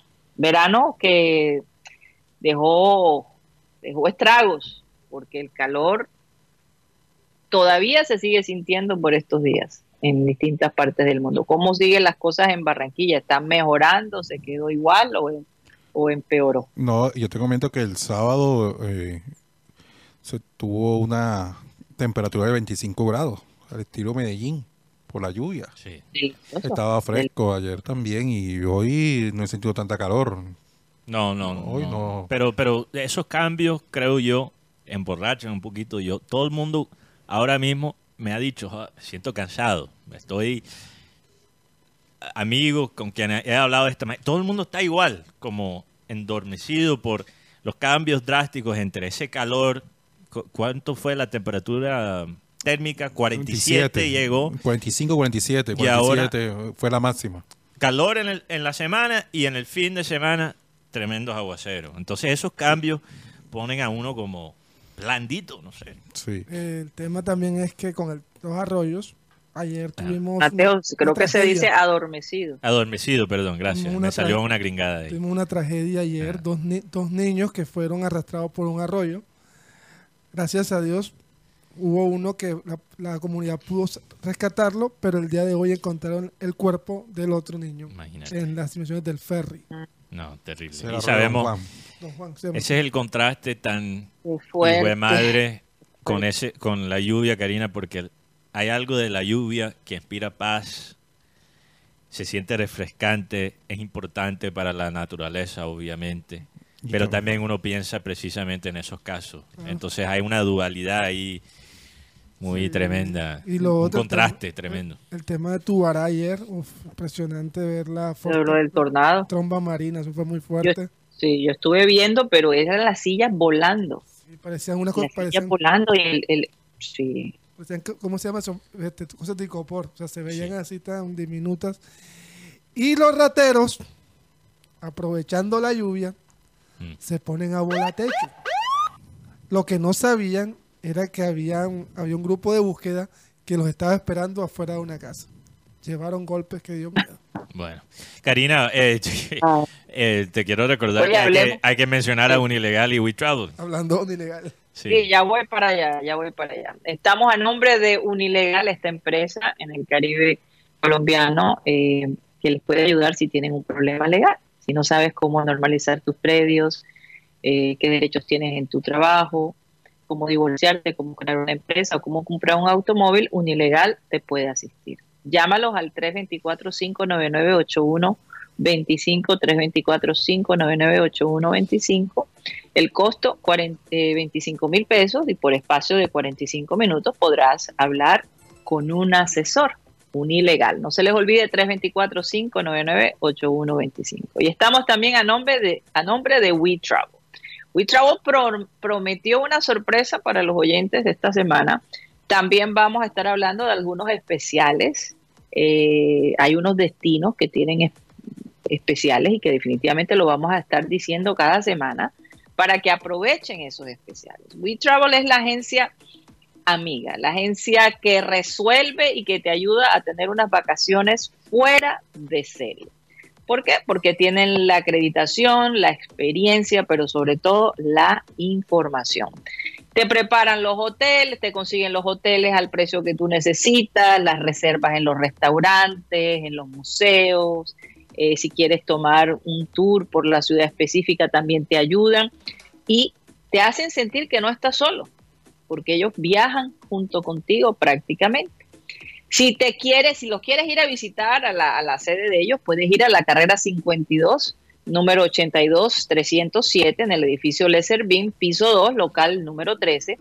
Y también puedes chatear con ellos al 304 434 8961. También visiten la página web de ellos, wetravelcolombia.com. Un saludo a toda la gente de WeTravel que definitivamente eh, son personas muy especiales, siempre atentas y dispuestas a ayudar. Adelante compañeros, vamos a hablar de la selección Colombia, eh, cómo está el ambiente, James ya está en Barranquilla, eh, eh, sigamos hablando de los personajes que han llegado, que, que- que- han dicho de Quintero, porque eso fue convocado también. ¿Cómo está el ambiente, Juan Carlos Rocha? Pues ya hay alrededor de 12 jugadores acá en Barranquilla. Y anoche muy tarde un niño eh, aquí en la ciudad de Barranquilla estuvo esperando a James Rodríguez eh, a la afuera del, del hotel Dan, Dan Carton. Eh, eh, el niño se llama, el- tengo aquí el nombre, tiene nueve años, Sebastián García Álvarez. Al micrófono, Rocha. él juega de arquero, él juega de arquero y estuvo ahí esperando a, a James Rodríguez que llegó después de las 10 de la noche a la ciudad de Barranquilla, después de las 10 llegó a- al, hotel donde donde lo, esperó, le entregó una, le, hizo firmar dos camisetas y le prometió a James que le iba a darle la camiseta con que va que va a utilizar para enfrentar a Venezuela. El primero en llegar de, de la nómina de convocados a la ciudad de Barranquilla fue el jugador Luis Sinesterra. Luis Sinesterra fue uno de los primeros en llegar a, a la ciudad de Barranquilla eh, ayer. Eh, y también llegó Santiago Arias. Oiga, Santiago Arias tenía más de mil días que no participaba en, en la estructura de una selección Colombia, en una convocatoria. Mil días. Mil días. Wow. Mil días. sabemos las lesiones de Santiago. contra Venezuela. Sí. Fue un partido de la, de la eliminatoria pasada Ah, que, qué se, casualidad que también. se lesionó en el Metropolitano, en una Sí. jugada que la verdad se pensó que Santiago no iba a jugar más fútbol, pero gracias a Dios encontró Cincinnati que ha rescatado esta carrera y, y ahí está Santiago Arias. El, Cincinnati es líder absoluto de la MLS con Sí. 57 puntos. Cincinnati FC. Y él es el capitán del equipo. Imagínate. O sea, por eso cuando, cuando tú me preguntas, Santiago Arias, Rocha, Sí, como lo hiciste Arias. la semana pasada, es que el hombre se ganó su puesto. Ahora, Santiago Arias, ¿cuántos años más va a jugar en la selección? ¿Cuán- en- cu- Santiago Arias, ¿cuántos años más va a jugar? Punto. No sabemos. Entonces, Creo que un año, dos años. entonces hay, hay un espacio para alguien entrar a la selección en esa posición por la banda derecha. Rafael Santos Borré también fue, prese- eh, fue presentado, luego de, de haber sido presentado en el Weather, eh, Weather Bremen, eh, luego de estar en el Frankfurt, automáticamente tomó un avión y viajó acá a la ciudad de Barranquilla. Es otro que ya está. Anoche llegó James Rodríguez del Sao Paulo, o sea, quien es habitual que llegue desde el día cero. Mm. James, es primera vez que llega desde el día cero. Bueno. más cerca, estaba más cerca. Sí, también, ahora es que por eso. es que Claro, claro, está- claro. Ahora está en Sudamérica. Todos los que llegaron Sí, sí. el No, día pero, cero. eh, pero es que Independientemente, él nunca se había presentado el día cero estando aquí en Colombia. Ya no, es, ya, no, ya no es la figura rutilante de la selección, tengámoslo claro. Bueno, hay que ganarse el Bueno, respeto. sí, Él, ya él- no es la vedette, ya no es la vedette. Él sabe que este Lorenzo- momento la vedette él sabe. es Perdón, Luis Karina. Díaz. Qué pena. Perdón que ahí te corté, perdí el, el retorno por Sí. un segundo, Karina, pero eh, él sabe que Lorenzo, exacto, como tú dices, Karina, le- la estrella ahora es Lucho, no es James. Y él sabe que, James sabe que Lorenzo lo va a tomar en cuenta, pero tampoco le van a regalar el cupo a James. O sea, ya no es James y, O sea, ya- y- y- y 20 más. Eh, exacto, Ahora- James no, no puede presumir que él siempre va a ser convocado. Yo creo que él, a él lo convocan y a Quintero también, no tanto por el nivel que han mostrado este año, sino por las necesidades tácticas del equipo en estos dos partidos que vienen. Entonces él no puede dar papaya, él tiene que mostrar lo mejor. A mí, Sí. a mí me da risa porque la gente cuando llega el, primer, el jugador llega de primero, entre ellos se la montan. Primero fue Sinesterra. Ey, ¿qué? Llegaste de primero para que no se, no te fueran a zafar. Si, Sinesterra está en Bournemouth, Sí, no, no hemos hablado, un Cogió un jugador avión- nuevo de cogió un Bournemouth. avión y se vino para Colombia. Sí, ex equipo de Lerma. Sí, eh, por lo menos James a- a- anoche, como, como lo decíamos, ya tenemos el video, eh, inclusive se baja de la camioneta. Cuando- al ver al niño, como no había medios a esa hora, el hombre se bajó de la camioneta para podérsela firmar, eh, la, la camiseta. Eh, al niño de nueve años, que se llama Sebastián García. Álvarez. Sebastián García. La, de, la que usas para el partido. La que usa para el partido. De Ahí. No, es que James tiene que... Yo, yo no dudo de las intenciones de James. No estoy diciendo que él haya hecho solo por como show mediático. Pero James tiene que reparar también su imagen con la Sí. hinchada. Esa- Sí, sí. Y con los niños. porque- Con los y, niños. y queda el recuerdo de James. todo Karina, recuerdas, queda el- el- la imagen de James peleando con los hinchas aquí en Barranquilla, en el estadio, en las eliminatorias. Entonces él tiene que borrar un poquito de eso. En la madrugada llegó Machado, lateral del Lens de Francia, Davison Sánchez del Tottenham. Oiga, de acuerdo al periodista italiano Rudy Garrett, eh, Tottenham y Galatasaray están muy cerca de llegar a un acuerdo por la transferencia definitiva de, de Davinson. Ya la información es que ya está listo y que después de que se acabe esto va a viajar a, a Turquía el equipo turco que va a tener va a tener Champions League. Una lástima porque la mejor versión de Davison Sánchez lo vimos de peladito cuando estaba en Ajax. Pero yo creo que hay un, nunca ha cumplido con ese Sí, potencial que mostró. Yo creo que un- yo creo que ahí en algo que me está estaba estudiando es el tema de que los mandan muy temprano a Europa y no le sacan la- no le sacan el jugo en Colombia. Para mí Davinson es un tremendo central. En Nacional yo creo que debió durar por lo menos un año más para pulir algunas cosas. En Ajax muy bien. Además tener el rótulo del defensa más caro en la historia de Tottenham Sí. es complicado. Pero Eh, no cumplió, no cumplió. cumplió, no no, cumplió. sí. Tuvo momentos buenos, pero Él firmará un contrato hasta junio de 2027. eh, Sánchez. Junto a Sánchez llegó también el joven arquero barranquillero Davis Vázquez, que fue figura eh, este fin de semana eh, en el Sheffield Wednesday de, la, Wednesday. de la segunda división de Inglaterra. sí. Sí, sí, También Wednesday. 7.9 le dieron de calificación y tuvo cinco atajadas en un partido ante Leeds, en casa de Leeds. El partido quedó 0 a 0. sí. No, es que estamos hablando de David Vázquez, es un, es un jugador joven que lo fichó el Milán. Entonces, eh, lo prestó, lo él está en Sheffield Wednesday, la segunda división de Inglaterra, no por su falta de calidad, es que él necesita el, el ritmo para desarrollarse. Entonces, hay que estar muy Oigan, pendiente chicos. Y también Sí. llegó Jefferson Lerma eh, del. Crystal Palace. Nuevo fichaje del Palace. Hoy llegó Mateo Zuribe del Aritzap, el equipo Aritzap dice acá. Al Saad. Al Saad. Bueno, De Al Qatar. Saad. De Qatar. John, John Córdoba eh, de Rusia, Juan Fernando Quintero, que hizo un golazo con Racing y fue figura ante estudiantes, y Álvaro Montero de Millonarios. Que recibió dos goles. Eh, en la tarde se espera a John Hader Durán del Aston Villa, Cuadrado del Inter, que entró y asistió a Lautaro, eh, Jerry Mina, Golearon a Fiorentina. Jerry No, Mina. ni, ni- la olió. Jerry Mina ni la olió. Ni lo vio. Johan Mojica, quien, a- quien no actuó con el Osasuna versus el Barça, y Lucho Díaz del Liverpool. Son esperados en el día de hoy. Oye, hablando, y hablando de Liverpool, Karina, Oye, qué rico, qué, qué ambiente el que debe haber en la ciudad. Sí, eh, poco a poco se está, se está contagiando, se están, llega- están llegando la gente de afuera. Oigan, eh, antes, sí, antes de, de- de- cómo va la, la venta de las boletas. ¿Ustedes van a asistir al, al partido? Pues te comentamos que eh, para la prensa barranquillera no hay cupos para el estadio metropolitano, todo se lo llevan a la prensa del interior del país. aquí todos los tres quedamos pendientes en el sistema de, Pendiente. de Estamos pendientes. acreditación, eh, acreditación, Karina. Entonces, sabemos Qué- que qué es- locura, eso ¿no? ¿no? es nuevo. Eh, ya hablando, porque nos toca entrar como público general, yo veo eso, esos precios eh, y ahora que están todavía más altos por la reventa, o sea, estamos hablando de, de precios que son a nivel europeo.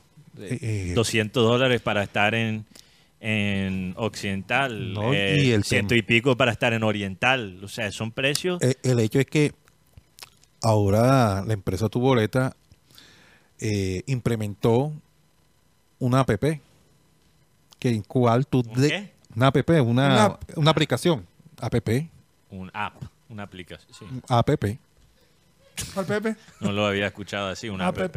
app. Ah. Eh, Fíjate tú, Pepe. eh, Una app. exacto, una app, una app que tienen que Pero Rocha, descargarla, hasta en español se, se pronunciaría app. pero en, en lo que App en lo que- suena como, como, como algo de la salud. Eh, eh, el hecho es que en esta app no te permite, eh, por lo menos, transferir la, la entrada. Ya. O sea, yo le estoy diciendo a la gente que nos está viendo, no compren esas entradas que el papel impreso de la boleta, esas son boletas falsas. Oh. Eh, porque en la entrada al estadio, estoy hablando del público general que, que- que compra, le van a decir que, abra- que abra la app y a través de la app es que tienen que mostrar la entrada que adquirió. Te, te- te van a decir, muéstrame el app. Muéstrame la app. Porque ese es uno de los controles que está Wow. tomando tu boleta para evitar la reventa Toca, y la toca, falsificación. Sí. Oh, yo creo que yo casi caigo. Casi como. Pero, pero, Oigan. pero- sí, sí. Les quería preguntar algo sobre la selección venezolana. Mm. No ¿Cómo vale. está la selección venezolana después de la salida de Peckerman? El técnico es Fernando Batista, que es como el asistente de Peckerman cuando él llegó. Y ahí está Venezuela. Venezuela tiene jugadores importantes como Darwin Machís, tiene a Joseph Martínez, compañero de Lionel Messi, tiene a Salomón Rondón, tiene a Jefferson Soteldo, tiene un buen equipo. Y Venezuela viene a Barranquilla a, a buscarlo, ganar por primera vez en una eliminatoria en primera fecha. No, y, y esto, mira, estas eliminatorias, Karina, creo que van a ser la más importante en la historia de Venezuela en, cu- en cuanto al fútbol. Porque si tú miras la nómina de, de Venezuela, tienen buenos jugadores. Sabemos que Joseph Martínez no ha estado en su mejor momento en el último año y medio por, por lesiones, por peleas con, con los directivos de Atlanta United, pero ahora se está viendo lucir con la ayuda de los pases que le pone Messi en el Inter Miami. Entonces Joseph Martínez está recuperando el nivel. Venezuela, como ya mencioné, te- tiene jugadores ofensivos interesantes. Eh, Rondón está en River Plate, aunque últimamente no ha jugado tanto, tanto como el- la primera mitad de este año, ¿no, Guti? Está un River que está bastante enredado. Eh, Sí. No gana de sí, visitantes. Pero Bueno, no, eso- Salomón Rondón es, Sí, es como ficha del técnico Martín de Micheli. sí eh, fue el primer jugador que él Sí. O sea, tiene, tienen jugadores venezolanos en equipos interesantes haciendo un trabajo destacado. Entonces, Venezuela, ahora con, con la cantidad de cupos eh, ampliados para este mundial, Aspiran. que van Sí. a ser ahora, ¿cu- ¿cuántos Seis. son ahora? Seis y medio. Seis y medio. No, pero ¿cuántos cupos en total en el Seis, mundial? seis No, el en todo el torneo. Son 42. 42, 42 o 48. Hay tremenda ayuda. 48. 10. Cuatro grupos más. Trem- Tremenda ayuda. apoyo 48, tengo. cuatro grupos más. Ok, 48. Antes eran 32. Sí, claro. Ok. Entonces ahora con, con la ampliación de- del torneo en cuanto a formato, Venezuela tiene posibilidades de clasificar. No hace fácil. Oye, sí. Está Oye, enredado. sí. Tienen que pelear con, con países como Paraguay, como Perú, como Chile, Ecuador, Ecuador está enredado porque Ecuador tiene No, un, menos Ecuador- 3. Sí. Ecuador tiene un menos 3. Por lo de este jugador Byron, Byron Castrillón. Castillo. Castillo. Castillo. Que también hay un Brian Castrillón, creo. Eh, juega, juega en Argentina. Sí, me, confundí, Castrillón. me confundí. Pero entonces, eh, eh, Venezuela tiene posibilidades de clasificar, yo creo. Yo creo que este, esta eliminatoria va a ser. Parece que fuera la más fácil, pero no, va a ser la más complicada. Porque Ahora, con van- Chile, con Chile va a ser en Chile, ¿no? el primer partido Sí. es en Chile, el 12 de Sí. septiembre. Sí, eh, y Chile Oye, es otro equipo. oyentes chilenos que viven en Chile Sí, van a estar felices porque es en Santiago mismo, ¿no? sí, claro, claro. Va a ser en Santiago. Entonces, le da, sabemos que hay una población colombiana bastante alta allá en Chile, especialmente en la ciudad de Santiago. Santiago. Tenemos varios oyentes allá, saludos para ellos. Eh, Karina, pero Chile, como dice Guti, de un lado se puede concluir, se puede especular que esta eliminatoria va a ser más fácil para equipos grandes como, como Colombia. Del otro lado, viéndolo quizás de una forma más pesimista, desde la perspectiva colombiana, tienes eh, equipos que por primera vez se van a ilusionar. O sea, uno antes podía decir, bueno, Venezuela sí, siempre sube de nivel contra Colombia y siempre es un partido difícil, pero uno podía presumir que a Colombia le iba a ir relativamente bien con Venezuela. No sé si eso es el caso. Tiene jugadores como Paraguay, que Paraguay está empezando a encontrar jugadores eh, de alta calidad de nuevo y exportar jugadores a Europa. Ya uno ve de nuevo paraguayos en la Premier League. o sea, ya las cosas están cambiando también para Paraguay. Tienes eh, equipos como Chile que están pasando por un momento de transición, pero que todavía tienen jugadores experimentados. O también Perú, que está pasando por algo un poco parecido, está cambiando ya a la próxima generación, pero ahí hay algo de, de la, de la experiencia, de la malicia del pasado. Mantienen a Guerrero. O sea, es que eso, eso es otra cosa que yo digo. Por ejemplo, Chile, Guerrero, ¿cuántos años tiene ya? 38. 39. Pablo Guerrero está jugando en Liga de Quito, que eliminó al equipo de James. Pa- Pablo Guerrero casi tiene la edad de Rocha, imagínate. Pero lo, lo cierto es Y que está jugando en Copa el Libertadores. único equipo de Sudamérica que no ha ido al Mundial se llama Venezuela. Sí, es el único en Conmebol que nunca ha clasificado. Sí, porque hasta Bolivia ha estado en mundiales. Entonces, si ellos no aprovechan, si ellos y la gran ventaja de Bolivia es que ellos tienen la paz, que siempre ha sido Y el técnico Gustavo Costas Sí. hizo algo que muy poco se hace. Mandó una lista de 48 jugadores convocables. O sea, Ahora, lo de Karina, para terminar lo de la selección Colombia, hay algo que se ha de- Sí. debatido. Tengo entendido que Lorenzo no usó todos los cupos de la selección, ¿o sí? Creo que que no, no hay como tal. no hay un límite. Hay un, creo que hasta 30 pueden llegar. Pero normalmente se, se usan 27 jugadores. Se usan normalmente para dos partidos. mm, Es que el tema es que también convocar, ¿qué? 48, 42 Lo- lo- jugadores. no, no hay que no hay que convocar por convocar. Pero quizás la única crítica hacia Lorenzo que puedo entender es por qué no aprovechar quizás unos cupos más. Lo que pasa es que Esa es otra cosa. Lorenzo, Lorenzo vino aquí desde el viernes a la ciudad de Barranquilla y llegó relajado. No sé si ustedes vieron la pinta de, de Lorenzo el día no, sábado. No lo vi, no lo vi. Del día sábado el hombre salió inclusive al, al- al centro comercial que da al frente y caminando el hombre tranquilo, relajado. eh. Él, sa- él sabe que él sabe que todavía puede relajarse. Sí, sí, pero ya, ya hoy, ya desde, el, desde ayer está... No hay fotos del hombre caminando por el Ahí está. centro Sí, comercial. sí. No, no, Ah, pero qué chévere. Tienen que que- disfrute el tiempo. tienen que mejorar el, el editaje. Eso está, eh, eso es una- eh, está montado, ¿verdad? Sí, No, sí. no, no. no, no, No, es verdad. Es verdad, es verdad, es verdad. Es, es- es Es verdad, ver- se ve editado. Es verdad, lo que pasa es, que en la foto es para resaltar los personajes. Ah, ya. Ok, porque se ve como si alguien hubiera recortado a Lorenzo y, y sobreimpuesto. Sí, se parece a un Photoshop. ¿Cómo se llama Amaranto? Amaranto llegó el mismo sábado, eh, Está contento. llegando al mediodía. Pero Después Lorenzo. ¿cuánto tiempo pasa en Barranquilla? Yo, yo- Él llegó el viernes en la tarde, después que Junior salió de- del, del sitio de concentración. o sea, él Ah, solo llega a, a Colombia, a Barranquilla, cuando hay que jugar los partidos en casa. Así es. O cuando Así tiene, es. por ejemplo, un microciclo. Un Bueno, él microciclo. estuvo supuestamente aquí en una conferencia que nada más duró cinco minutos. Do- dos días fueron. Pero la No, cantidad de información que dieron en esa conferencia, lastimosamente no pude asistir, pero yo sé que Roche y Guti estaban ahí, Karina, y también he hablado con otros colegas eh, sobre ese tema. Estaba hablando con Holman Feliciano, el, Saludos. Saludos a Holman. Estaba hablando con él el viernes en la mañana en el evento en Uniautónoma del homenaje a Abel González Chávez, Edgar Perea y Fabio Poeda.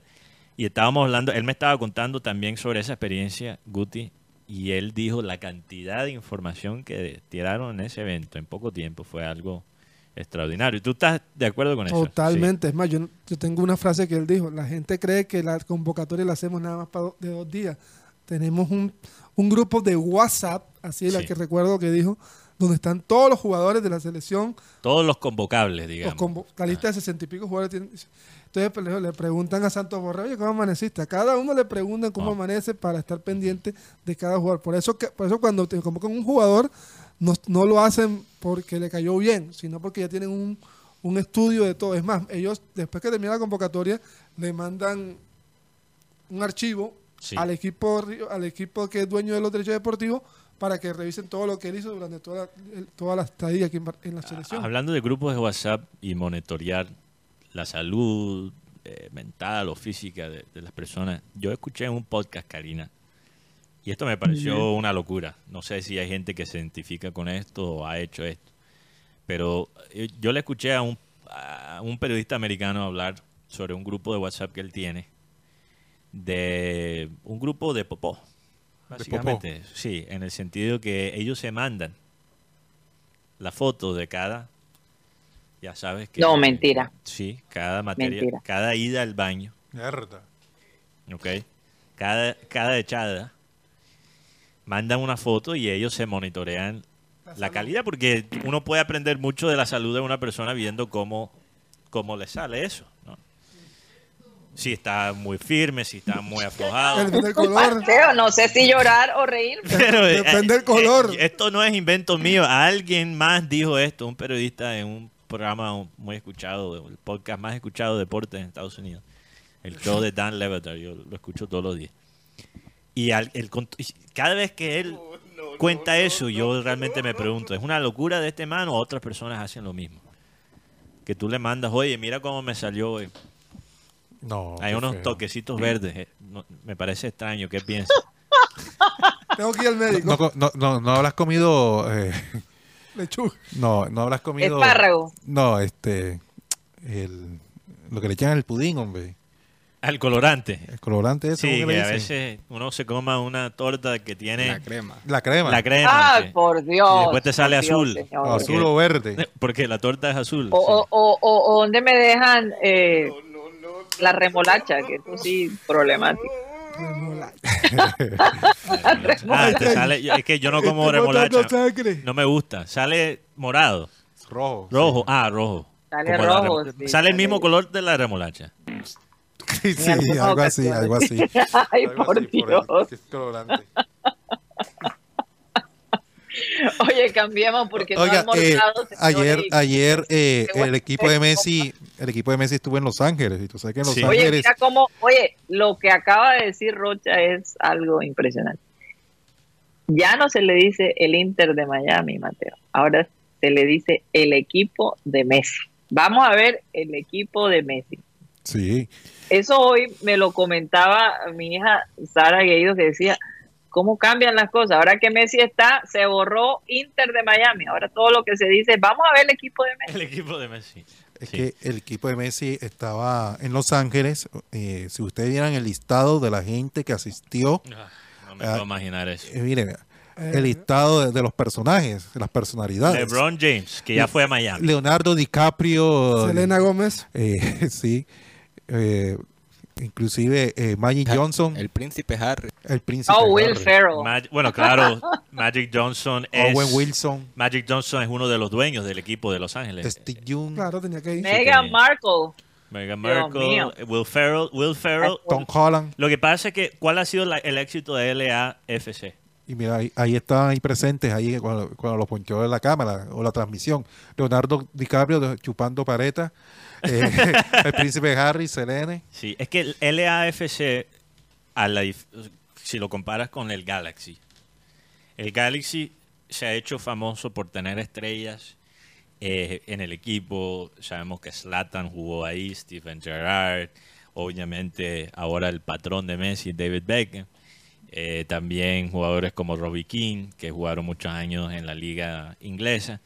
Eh, pero LAFC tiene muchas estrellas en el grupo de directivos. Will Ferrell, el comediante, Sí, Will Ferrell, es dirigente comediante. de LAFC. Magic Johnson, que también creo que es socio de los Dodgers, está metido en LAFC. Entonces, ellos, cuando tú tienes ya las estrellas, Tommy Van Wire, imagínate. y, y muchos de ellos son apasionados del fútbol y entienden el fútbol. Will Ferrell es un amante del fútbol porque, eh, si no estoy mal, hizo una comedia de, de fútbol donde él era un entrenador de niños chiquitos. Que en, en inglés se llamaba Ah, no, me, no, no, no lo recuerdo. Eso salió hace, Karina, creo que 20 años, algo así. Kicking and Screaming. Y parece que a través Yo no había película- nacido, Mateo. no, sí, sí, imagínate. Yo lo vi de niño, yo lo vi de niño. sí. Yo lo vi de niño, entonces tú estabas en tu, en tu pico, Karina. Eh, cuando él hizo esa película parece que él se enamoró con el deporte, con fútbol. Y el hombre es un apasionado del fútbol. Entonces cuando tú tienes esas estrellas en tu dirigencia, el mercadeo se mueve mucho más. Y hasta cierto punto LAFC ha opacado a Galaxy en la ciudad de Los Ángeles. Claro. Lo que antes era impensable. Yo estaba ahora el fin de semana, ayer, mentira, ayer, estaba viendo, eh, hay un documental en Disney Plus, sí, en Di- Star Plus. No es lo mismo, no, Star Plus, Star Disney Plus. Eh, son plataformas diferentes, pero los dueños son Valen, lo Disney. mi- sí. valen igual. Eh, igual eh, hay dos documentales. Uno es de Beckham, que Beckham salvó mi equipo, un Mm. equipo de, de barrio allá en Inglaterra. Sí. La se la recomiendo. Y la otra se llama Los Galácticos. Ah, ok, ese sí, ese sí, claro. Van tres capítulos. Van tres capítulos apenas, apenas está empezando. Tengo que verlo. Eh, creo que cada fin de semana sacan un capítulo en Los Galácticos. En Los Galácticos, el Real Madrid, obvio, se habla de los Galácticos. Entonces se habla de la llegada de David Beckham. ¿Por qué llegó, por qué llegó David Beckham al Madrid? Y fue por el tema de impulsar el marketing. No solamente por la manera como jugaba eh, Beckham o la manera como pateaba los tiros libres, sino todo el merchandise que movía David Beckham, todo lo que traía detrás de él, todo el glamour, toda esa farándula, como, como dice mi mamá, toda esa farándula eh, que, que llevaba David Beckham y lo que llevó al Real Madrid nuevamente al, al merchandise, o más bien lo que hizo Flor- Florentino Pérez, Sí. el, fl- el merchandise. Yo no sabía que Mercancía. yo no sabía que eh, ahí en el documental me enteré, Vicente del Bosque salió siendo campeón con el Real Madrid Claro. Sí. y llegó Carlos Queiroz. Sí, claro. Sí, claro. No, yo no, te- yo no tenía ni idea. Carlos Queiroz. Llegó era- Carlos Queiroz y, y ese año le llevaron a David Beckham. Tú sabías que Carlos Queiroz. Tú sabes por qué, ¿verdad? Porque Queiroz conocía a Beckham ya en el Manchester United. Por eso lo donde llevaron. Queiroz fue asistente muchos años de Alex Ferguson. Y yo no sé si la gente entiende que Queiroz, por muchos años en Europa, fue considerado el mejor asistente del continente. Y aquí cualquiera lo. Y muchos dicen, y muchos dicen que el cerebro detrás de Ferguson en la parte táctica, porque Ferguson, si era bueno en algo, era el, li- o sea, liderar un camerino. Sí. Él era experto en ser el padre, abuelo, mentor a todos esos jugadores que se encontraba. Y, y él escogía muy bien los perfiles psicológicos para armar un equipo ganador. Pero Queiroz dicen que era el, el cerebro verdadero detrás Pero de- con, pero con el Real Madrid fracasó porque no pudo ganar ni la Copa, ni la Champions, ni la Liga. Bueno, hay, cosa- hay una técnicos que sabemos aquí en Colombia, sabemos eso, que hay técnicos que manejan la, la táctica, pero ya cuando les toca hacer Ser la cabeza, no es lo mismo que ser el No es Ya es mismo. otra cosa. no es lo y mismo. Queiroz tuvo encontrones también con las estrellas. Ese era el tema Sí. con Carlos Queiroz. Y en Colombia también le pasó lo mismo. Carlos Queiroz tuvo un encontrón con el señor Cristiano Ronaldo, siendo Ronaldo la vedette de Portugal. Cuando Ha tú eres, cuando tú Ronaldo. asistente, Claro, en el 2010, lo que ¿En pasa, dónde? en, en la selección de Portugal, Ah, cuando fue el técnico. Cuti, Lo- cuando tú eres asistente, tú tienes la libertad de solo pensar en la táctica. pero cuando Cuan- no lo eres, Cuando eres ya la cabeza del, cu- del cuerpo técnico y el jugador te dice, no, es que profe, ando barro porque mi novia la encontré con el man que me limpiaba las piscinas. So, ya tú tienes que liderar el equipo humano, no solo el futbolista, sino la parte humana. la parte humana. Y, no, y, Lo, y lo otro es, es que había un técnico que se llama Camacho. O, o- o, profe, mi esposa se metió con el traductor. Oh, oh. Cosas que pasan, cosas que pasan. Cosas que pasar, pasan. Puede pasar. Las cosas que pasan en la vida real, Guti. Eh, había un técnico que se llama Camacho que había hablado con Morientes que se quedara, pero vamos a ver que eh, Florentino Pérez trae a Michael Owen Claro. y Camacho se va. Y traen otro técnico, no recuerdo quién fue que, que colocaron, que ni siquiera los jugadores sabían cómo se llamaba el técnico del Real Madrid. No era, Eso lo dicen ahí en el documental. no era. Eso es bueno porque ahora pensamos en los galácticos y pensamos en los éxitos de Real Madrid, pero, al- o sea, no todo le salió a Florentino al No, principio. Es más, él renunció al Real Madrid. Sí. él dejó el Real Madrid. Porque Michael Owen fue un fracaso. Oye, eh, cuando él habla del tema Figo, es impresionante, porque lo de- como hablábamos ahorita, Figo fue la, la, la cereza o la primera piedra del, del proyecto galáctico. Sí. Yo creo que uno de los mejores documentales sobre el fútbol que he visto es Eh, ese de Figo. de en Figo. No, pero- Buenísimo. Pero les recomiendo este, el de los Galácticos. definitivamente. Apenas tres verlo. capítulos. porque- Apenas. Puede verlo. Karina, rápidamente, yo sé que se nos está acabando aquí sí. el tiempo. Ujú. Quería tomar un momento para, bueno, hablar de un tema que los oyentes saben que a mí me interesa mucho, que siempre es el Liverpool. Ahí el equipo de mis amores allá en Europa. Pero Saludos al Dibu. eh, sí, saludos a la tanga. Martínez, le voy a cambiar el apodo, ya no es el Divo, es Emiliano Latanga Martínez. Eh, Mira, el Liverpool, yo sé que no es la noticia más llamativa, ganarle 3 a 0 al Aston Villa. Pero les tiro aquí un dato. El único equipo que ha ganado más puntos en este año, calendario 2023, que el City en la liga inglesa, en la Premier League, es Aston Villa. Sí. Y el Liverpool ganó 3 a 0 contra ese Aston Villa, que ahora ha renacido con la dirección de Unai Emery. Y los colombianos sabemos muy bien el trabajo que puede hacer Unai Emery en un club del tamaño que, eh, que tiene Aston Villa, ¿no? lo que ha hecho en Sevilla, lo que hizo en Villarreal. Eh, hasta cierto punto le conviene a una Emery más el club mediano que el club grande, porque después cuando fue a Arsenal no, no aguantaba la presión. Pero Aston Villa es tremendo equipo. Es un equipo que ha hecho cosas muy interesantes este año. Y el Liverpool ganó 3 a 0 pudiendo ganar por más. O sea, con un poquito más de suerte, ese partido termina 6 a 0. La cara de Dibu Martínez como al minuto 60, después de la jugada esa que, que se le saca a Salah, Sí. fue una cara como que estos manes me van a meter 6 un día después de mi Y cumpleaños. yo creo que Salah, Salah, ¿por qué es tan valioso Salah? ¿Por qué a pesar de su edad, un equipo del Medio Oriente, de Arabia Saudita, le está ofreciendo, le está ofreciendo al Liverpool por lo menos 100 millones de euros que se pueden convertir en 150? Lo cual Liverpool rechazó. Wow. ¿Por qué? ¿Por Porque qué? Salah es un jugador, se habla mucho de los goles de Salah. Y a veces para muchos Salah tiene un estilo de jugar bastante robótico, eficiente. Pero la capacidad de, de, de Salah de poner pases para gol es, al- es algo que no se menciona suficiente cuando se habla de Salah. Las estadísticas de Salah, no solo de goles, pero de asistencias, en, en sus años en el Liverpool. O sea, el, el único punto de comparación en cuanto a estadísticas que tenemos en la Premier League son dos jugadores. Thierry Henry, uno de los mejores delanteros de todos los tiempos, y Cristiano Ronaldo cuando estaba en Manchester United. O sea, ese es el nivel de Salah en el Liverpool. Y uno lo ve en este equipo. Ya Salah no es el goleador del equipo. En estos primeros partidos él se ha dedicado a poner pases.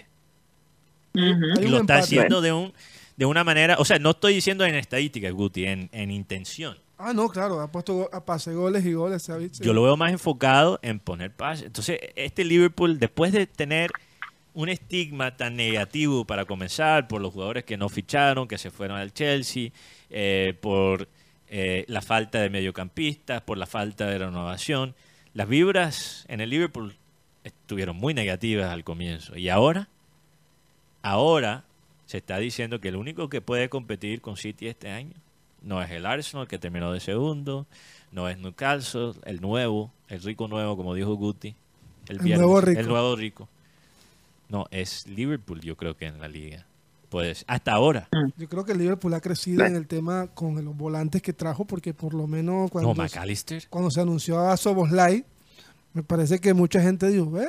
¿Y ese a quién la ha ganado? Y yo creo que ver a Soboslai es ver, no voy a hacer exagerado, pero un estilo Gerard, Sí, totalmente. muy- con ese remate, con ese gol que le hace al equipo de, del Dibu Martínez. Ver a McAllister salir aplaudido después de que mucha gente criticó también porque la expulsión que tuvo no fue buena. Y ver a Lucho Díaz. O sea, yo creo que la gente, no- ha ent- Lucho Díaz ha entendido su rol en el Liverpool. Porque no es el Sí, goleador, total. pero es el jugador que te puede crear opciones de gol. Es el de factor la X. nada. Es el factor diferencial. Sí. Y bueno, tienes a, a Darwin Núñez que falla goles, pero es un jugador incansable. La garra charrúa en, en Darwin es importante. Lo que hablábamos de Salah. Y tienes un recambio con Wataru Endo, jugador que me parece interesante. Gravenberg. Gravenberg, que llegó de último, como decimos acá. Y tienes a, Jota y, a. y Gakpo en la Sí, banca. tienes, o sea, tienes un equipo Entonces- arriba impresionante. En defensa se ha criticado porque creo que le hace falta por lo menos Un central un, más, sí. un central más y un jugador que le haga pelea o por lo menos sombrita a Alexander Arnold. Incluso, incluso Guti hace unos minutos apenas se anunció que Trent Alexander-Arnold eh, se bajó de la convocatoria de Inglaterra por lesión. Algo que tiene los fanáticos de Liverpool muy Eh, preocupados. Alguien pre- en- Qué cosa, Y qué lo- cosa. y- Pero a él, a él hace poco, a Trent, no, no fue Trent, el que le, le dieron una tarjeta roja, Mateo. No, no, no. Fue a, bueno, a dos. A, Fue a a- Van Dijk. A Van Dijk, Y sí, también a a McAllister. Sí, y Sí. también el que le dieron a McAllister también fue injusto, tan así que eh, le quitaron la sanción y a McAllister pudo regresar. Pero al- es que ya en lo que va de la temporada, Karina, Liverpool tiene dos candidatos para fichajes de la, de la temporada en toda Europa, no solo en Inglaterra, que son Dominic Soboslai, el que acaba de mencionar Guti, capitán de la selección húngara, Húngara, húngara. y también Alexis McAllister. Y, y dos jugadores muy buenos y guardando las proporciones baratos. Y para decepción, ¿quiénes están ahora mismo? Para decepción. Moisés Caicedo, Moisés si no Caicedo tiene no ha tenido buen par- Sí. sí. Porque en- hablando de toda Europa, Gonzalo mercado- Lencina. el mercado de fichaje en Europa el último día fue una locura. Para hablar así, el, el Barcelona se llevó a los, a los Joao. Joao Cancelo Sí. y Joao Félix. El, re- el Dortmund se llevó a Fulk, jugador que, que, está, que era el co- como era el delantero que tenía Werder Bremen, que ahora lo tiene... Los equipos de Milán están ahora mismo volando. Europa se ha movido mucho. El, el otro, el otro jugador que llegó... Y Cuadrado está ahí. Sí, ya pa- pase gol. Eh, aunque el fichaje de la, de la temporada hasta ahora, como hablábamos al principio, es Jude Bellingham. No, y Karina, yo veo uh, algo más para terminar el tema aquí europeo. Yo veo a- al fútbol italiano y ya para mí es la seg- nosotros hablamos de esta posibilidad el año anterior, pero Hace- para mí dos ya años. es la liga segunda en Europa detrás de la Premier League. No Sí, solo sí. por la, la, la- la, eh, no solo por el el Champions League y lo que mostró los equipos de Milán, pero si tú ves la cantidad de proyectos interesantes que hay en Italia para esta temporada. Fiorentina Sí. recibió una goleada de Inter Milán ayer 4 a 0, pero antes de eso estaba jugando muy bien. Tienes al Nápoles todavía, que no vendió a Osimen, la figura de ellos.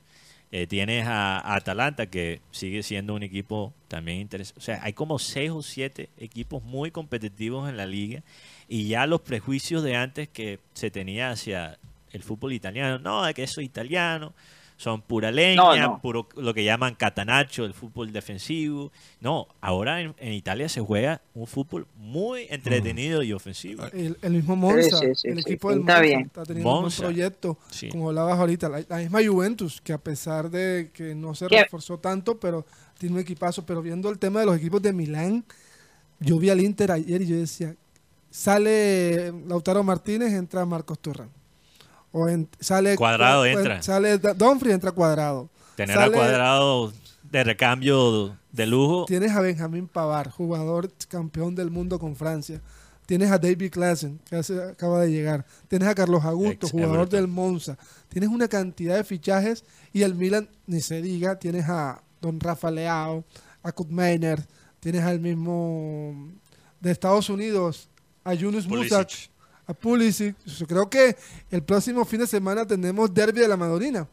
Así Uf, que. Oigan, y, y, y, y en la ciudad de Milán, que se vive tan rico y se come deliciosísimo, Cuadrado debe estar feliz viviendo en Milán. No, yo no creo, bueno, se nos acabó el tiempo, Yo señores. no creo porque el cuadrado está allá, los hinchas no lo quieren, los hinchas del Inter no lo quieren. Sí, pero eso va a ir cambiando, eso va a ir cambiando. Yo creo que yo creo que él se va a ganar la si él sigue así, Sí, se va a ganar la hinchada del Inter y, y bueno, vemos un cuadrado que los, todavía puede los milaneses son, son complicaditos, pero si te los ganas, Ya lo eh, queríamos aquí en Junior, pero resulta que cuadrado todavía es competitivo a Es nivel como aquí, aquí el, aquí jugador que es bueno se gana la hinchada. Sí.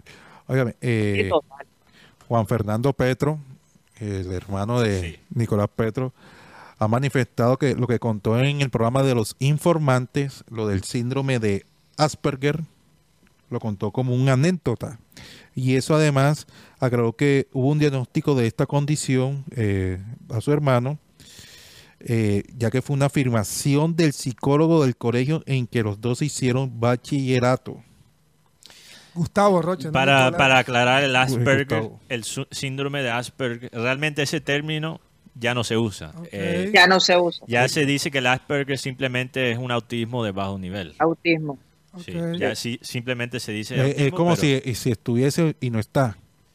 El cuerpo presente está, pero no está. así dijo el hermano de- del De- presidente. de- del Petro, presidente sí. Pedro. No sé cuáles implicaciones, lo mismo se ha especulado sobre Messi. Yo creo que el hermano realmente ah, lo estaba diciendo como algo hasta positivo. Si tú lees textualmente lo que él dice, eh, yo creo que él pensaba que estaba haciendo, le estaba haciendo un favor a... a- No, porque a- eso fue el- la, la noticia revolucionaria que se despertó esta mañana en todos Y- los programas hablándolo. Y les mo- yo hacer un experimento aquí, lectura de medios. Analizan la diferencia en los titulares entre diferentes medios.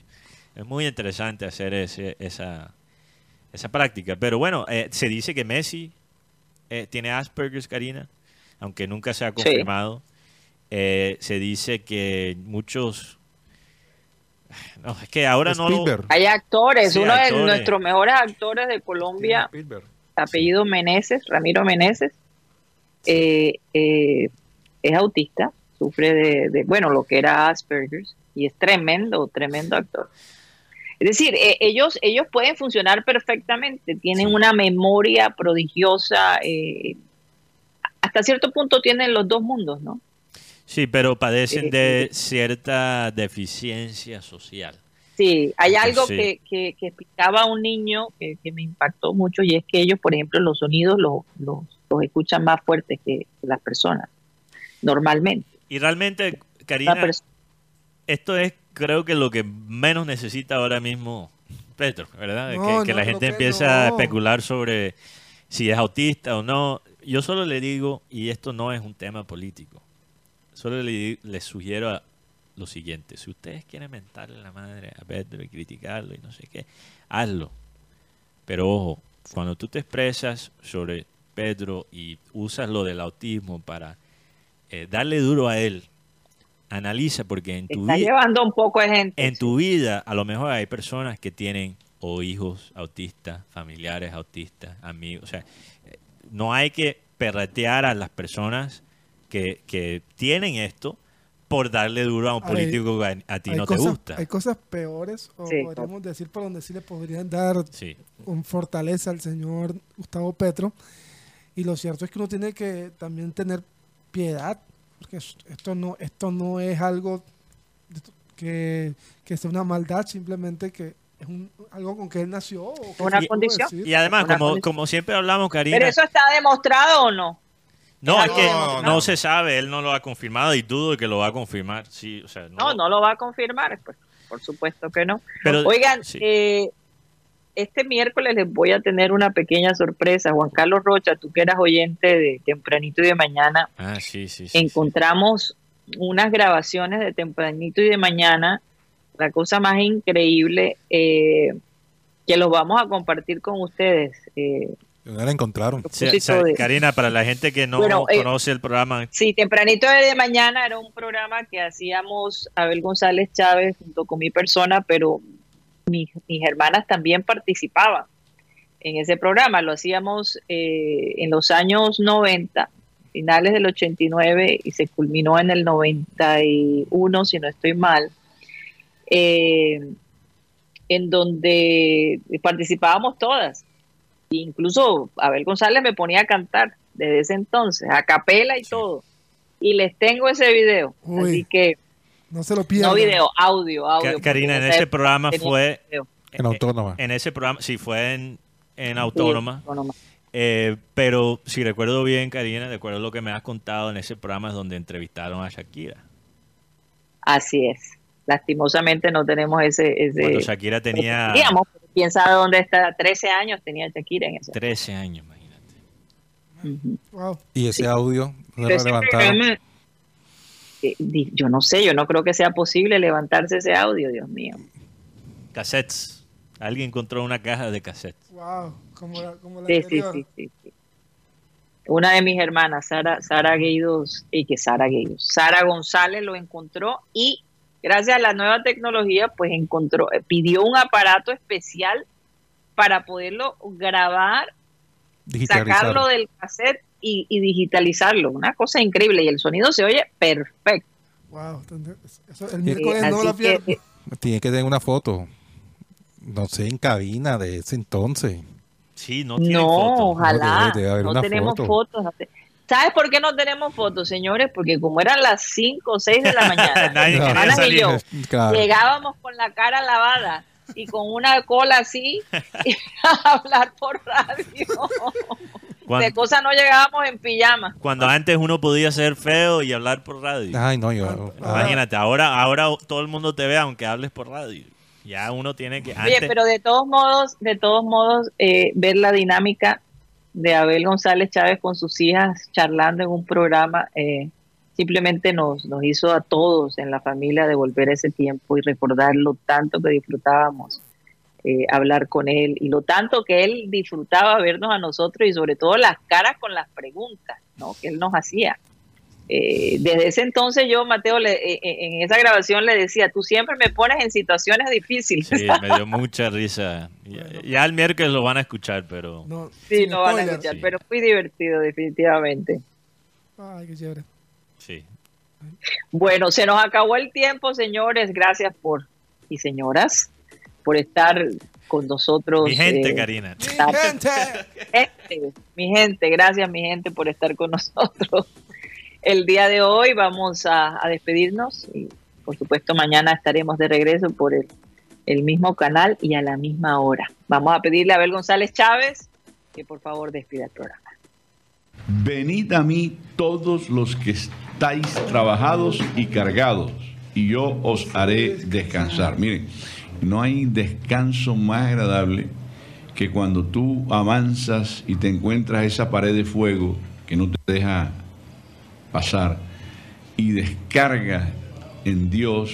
Desde luego hay que utilizar la intermediación de Jesucristo, que es el, el- el- el amor de Dios que lo sacrificó para que nosotros fuéramos lavados de pecados.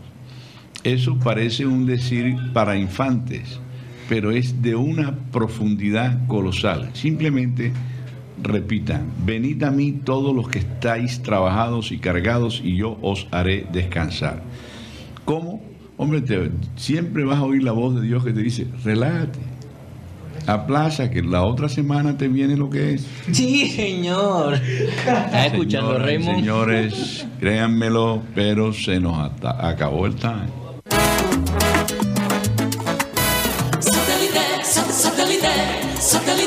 Es una manga en Barranquilla.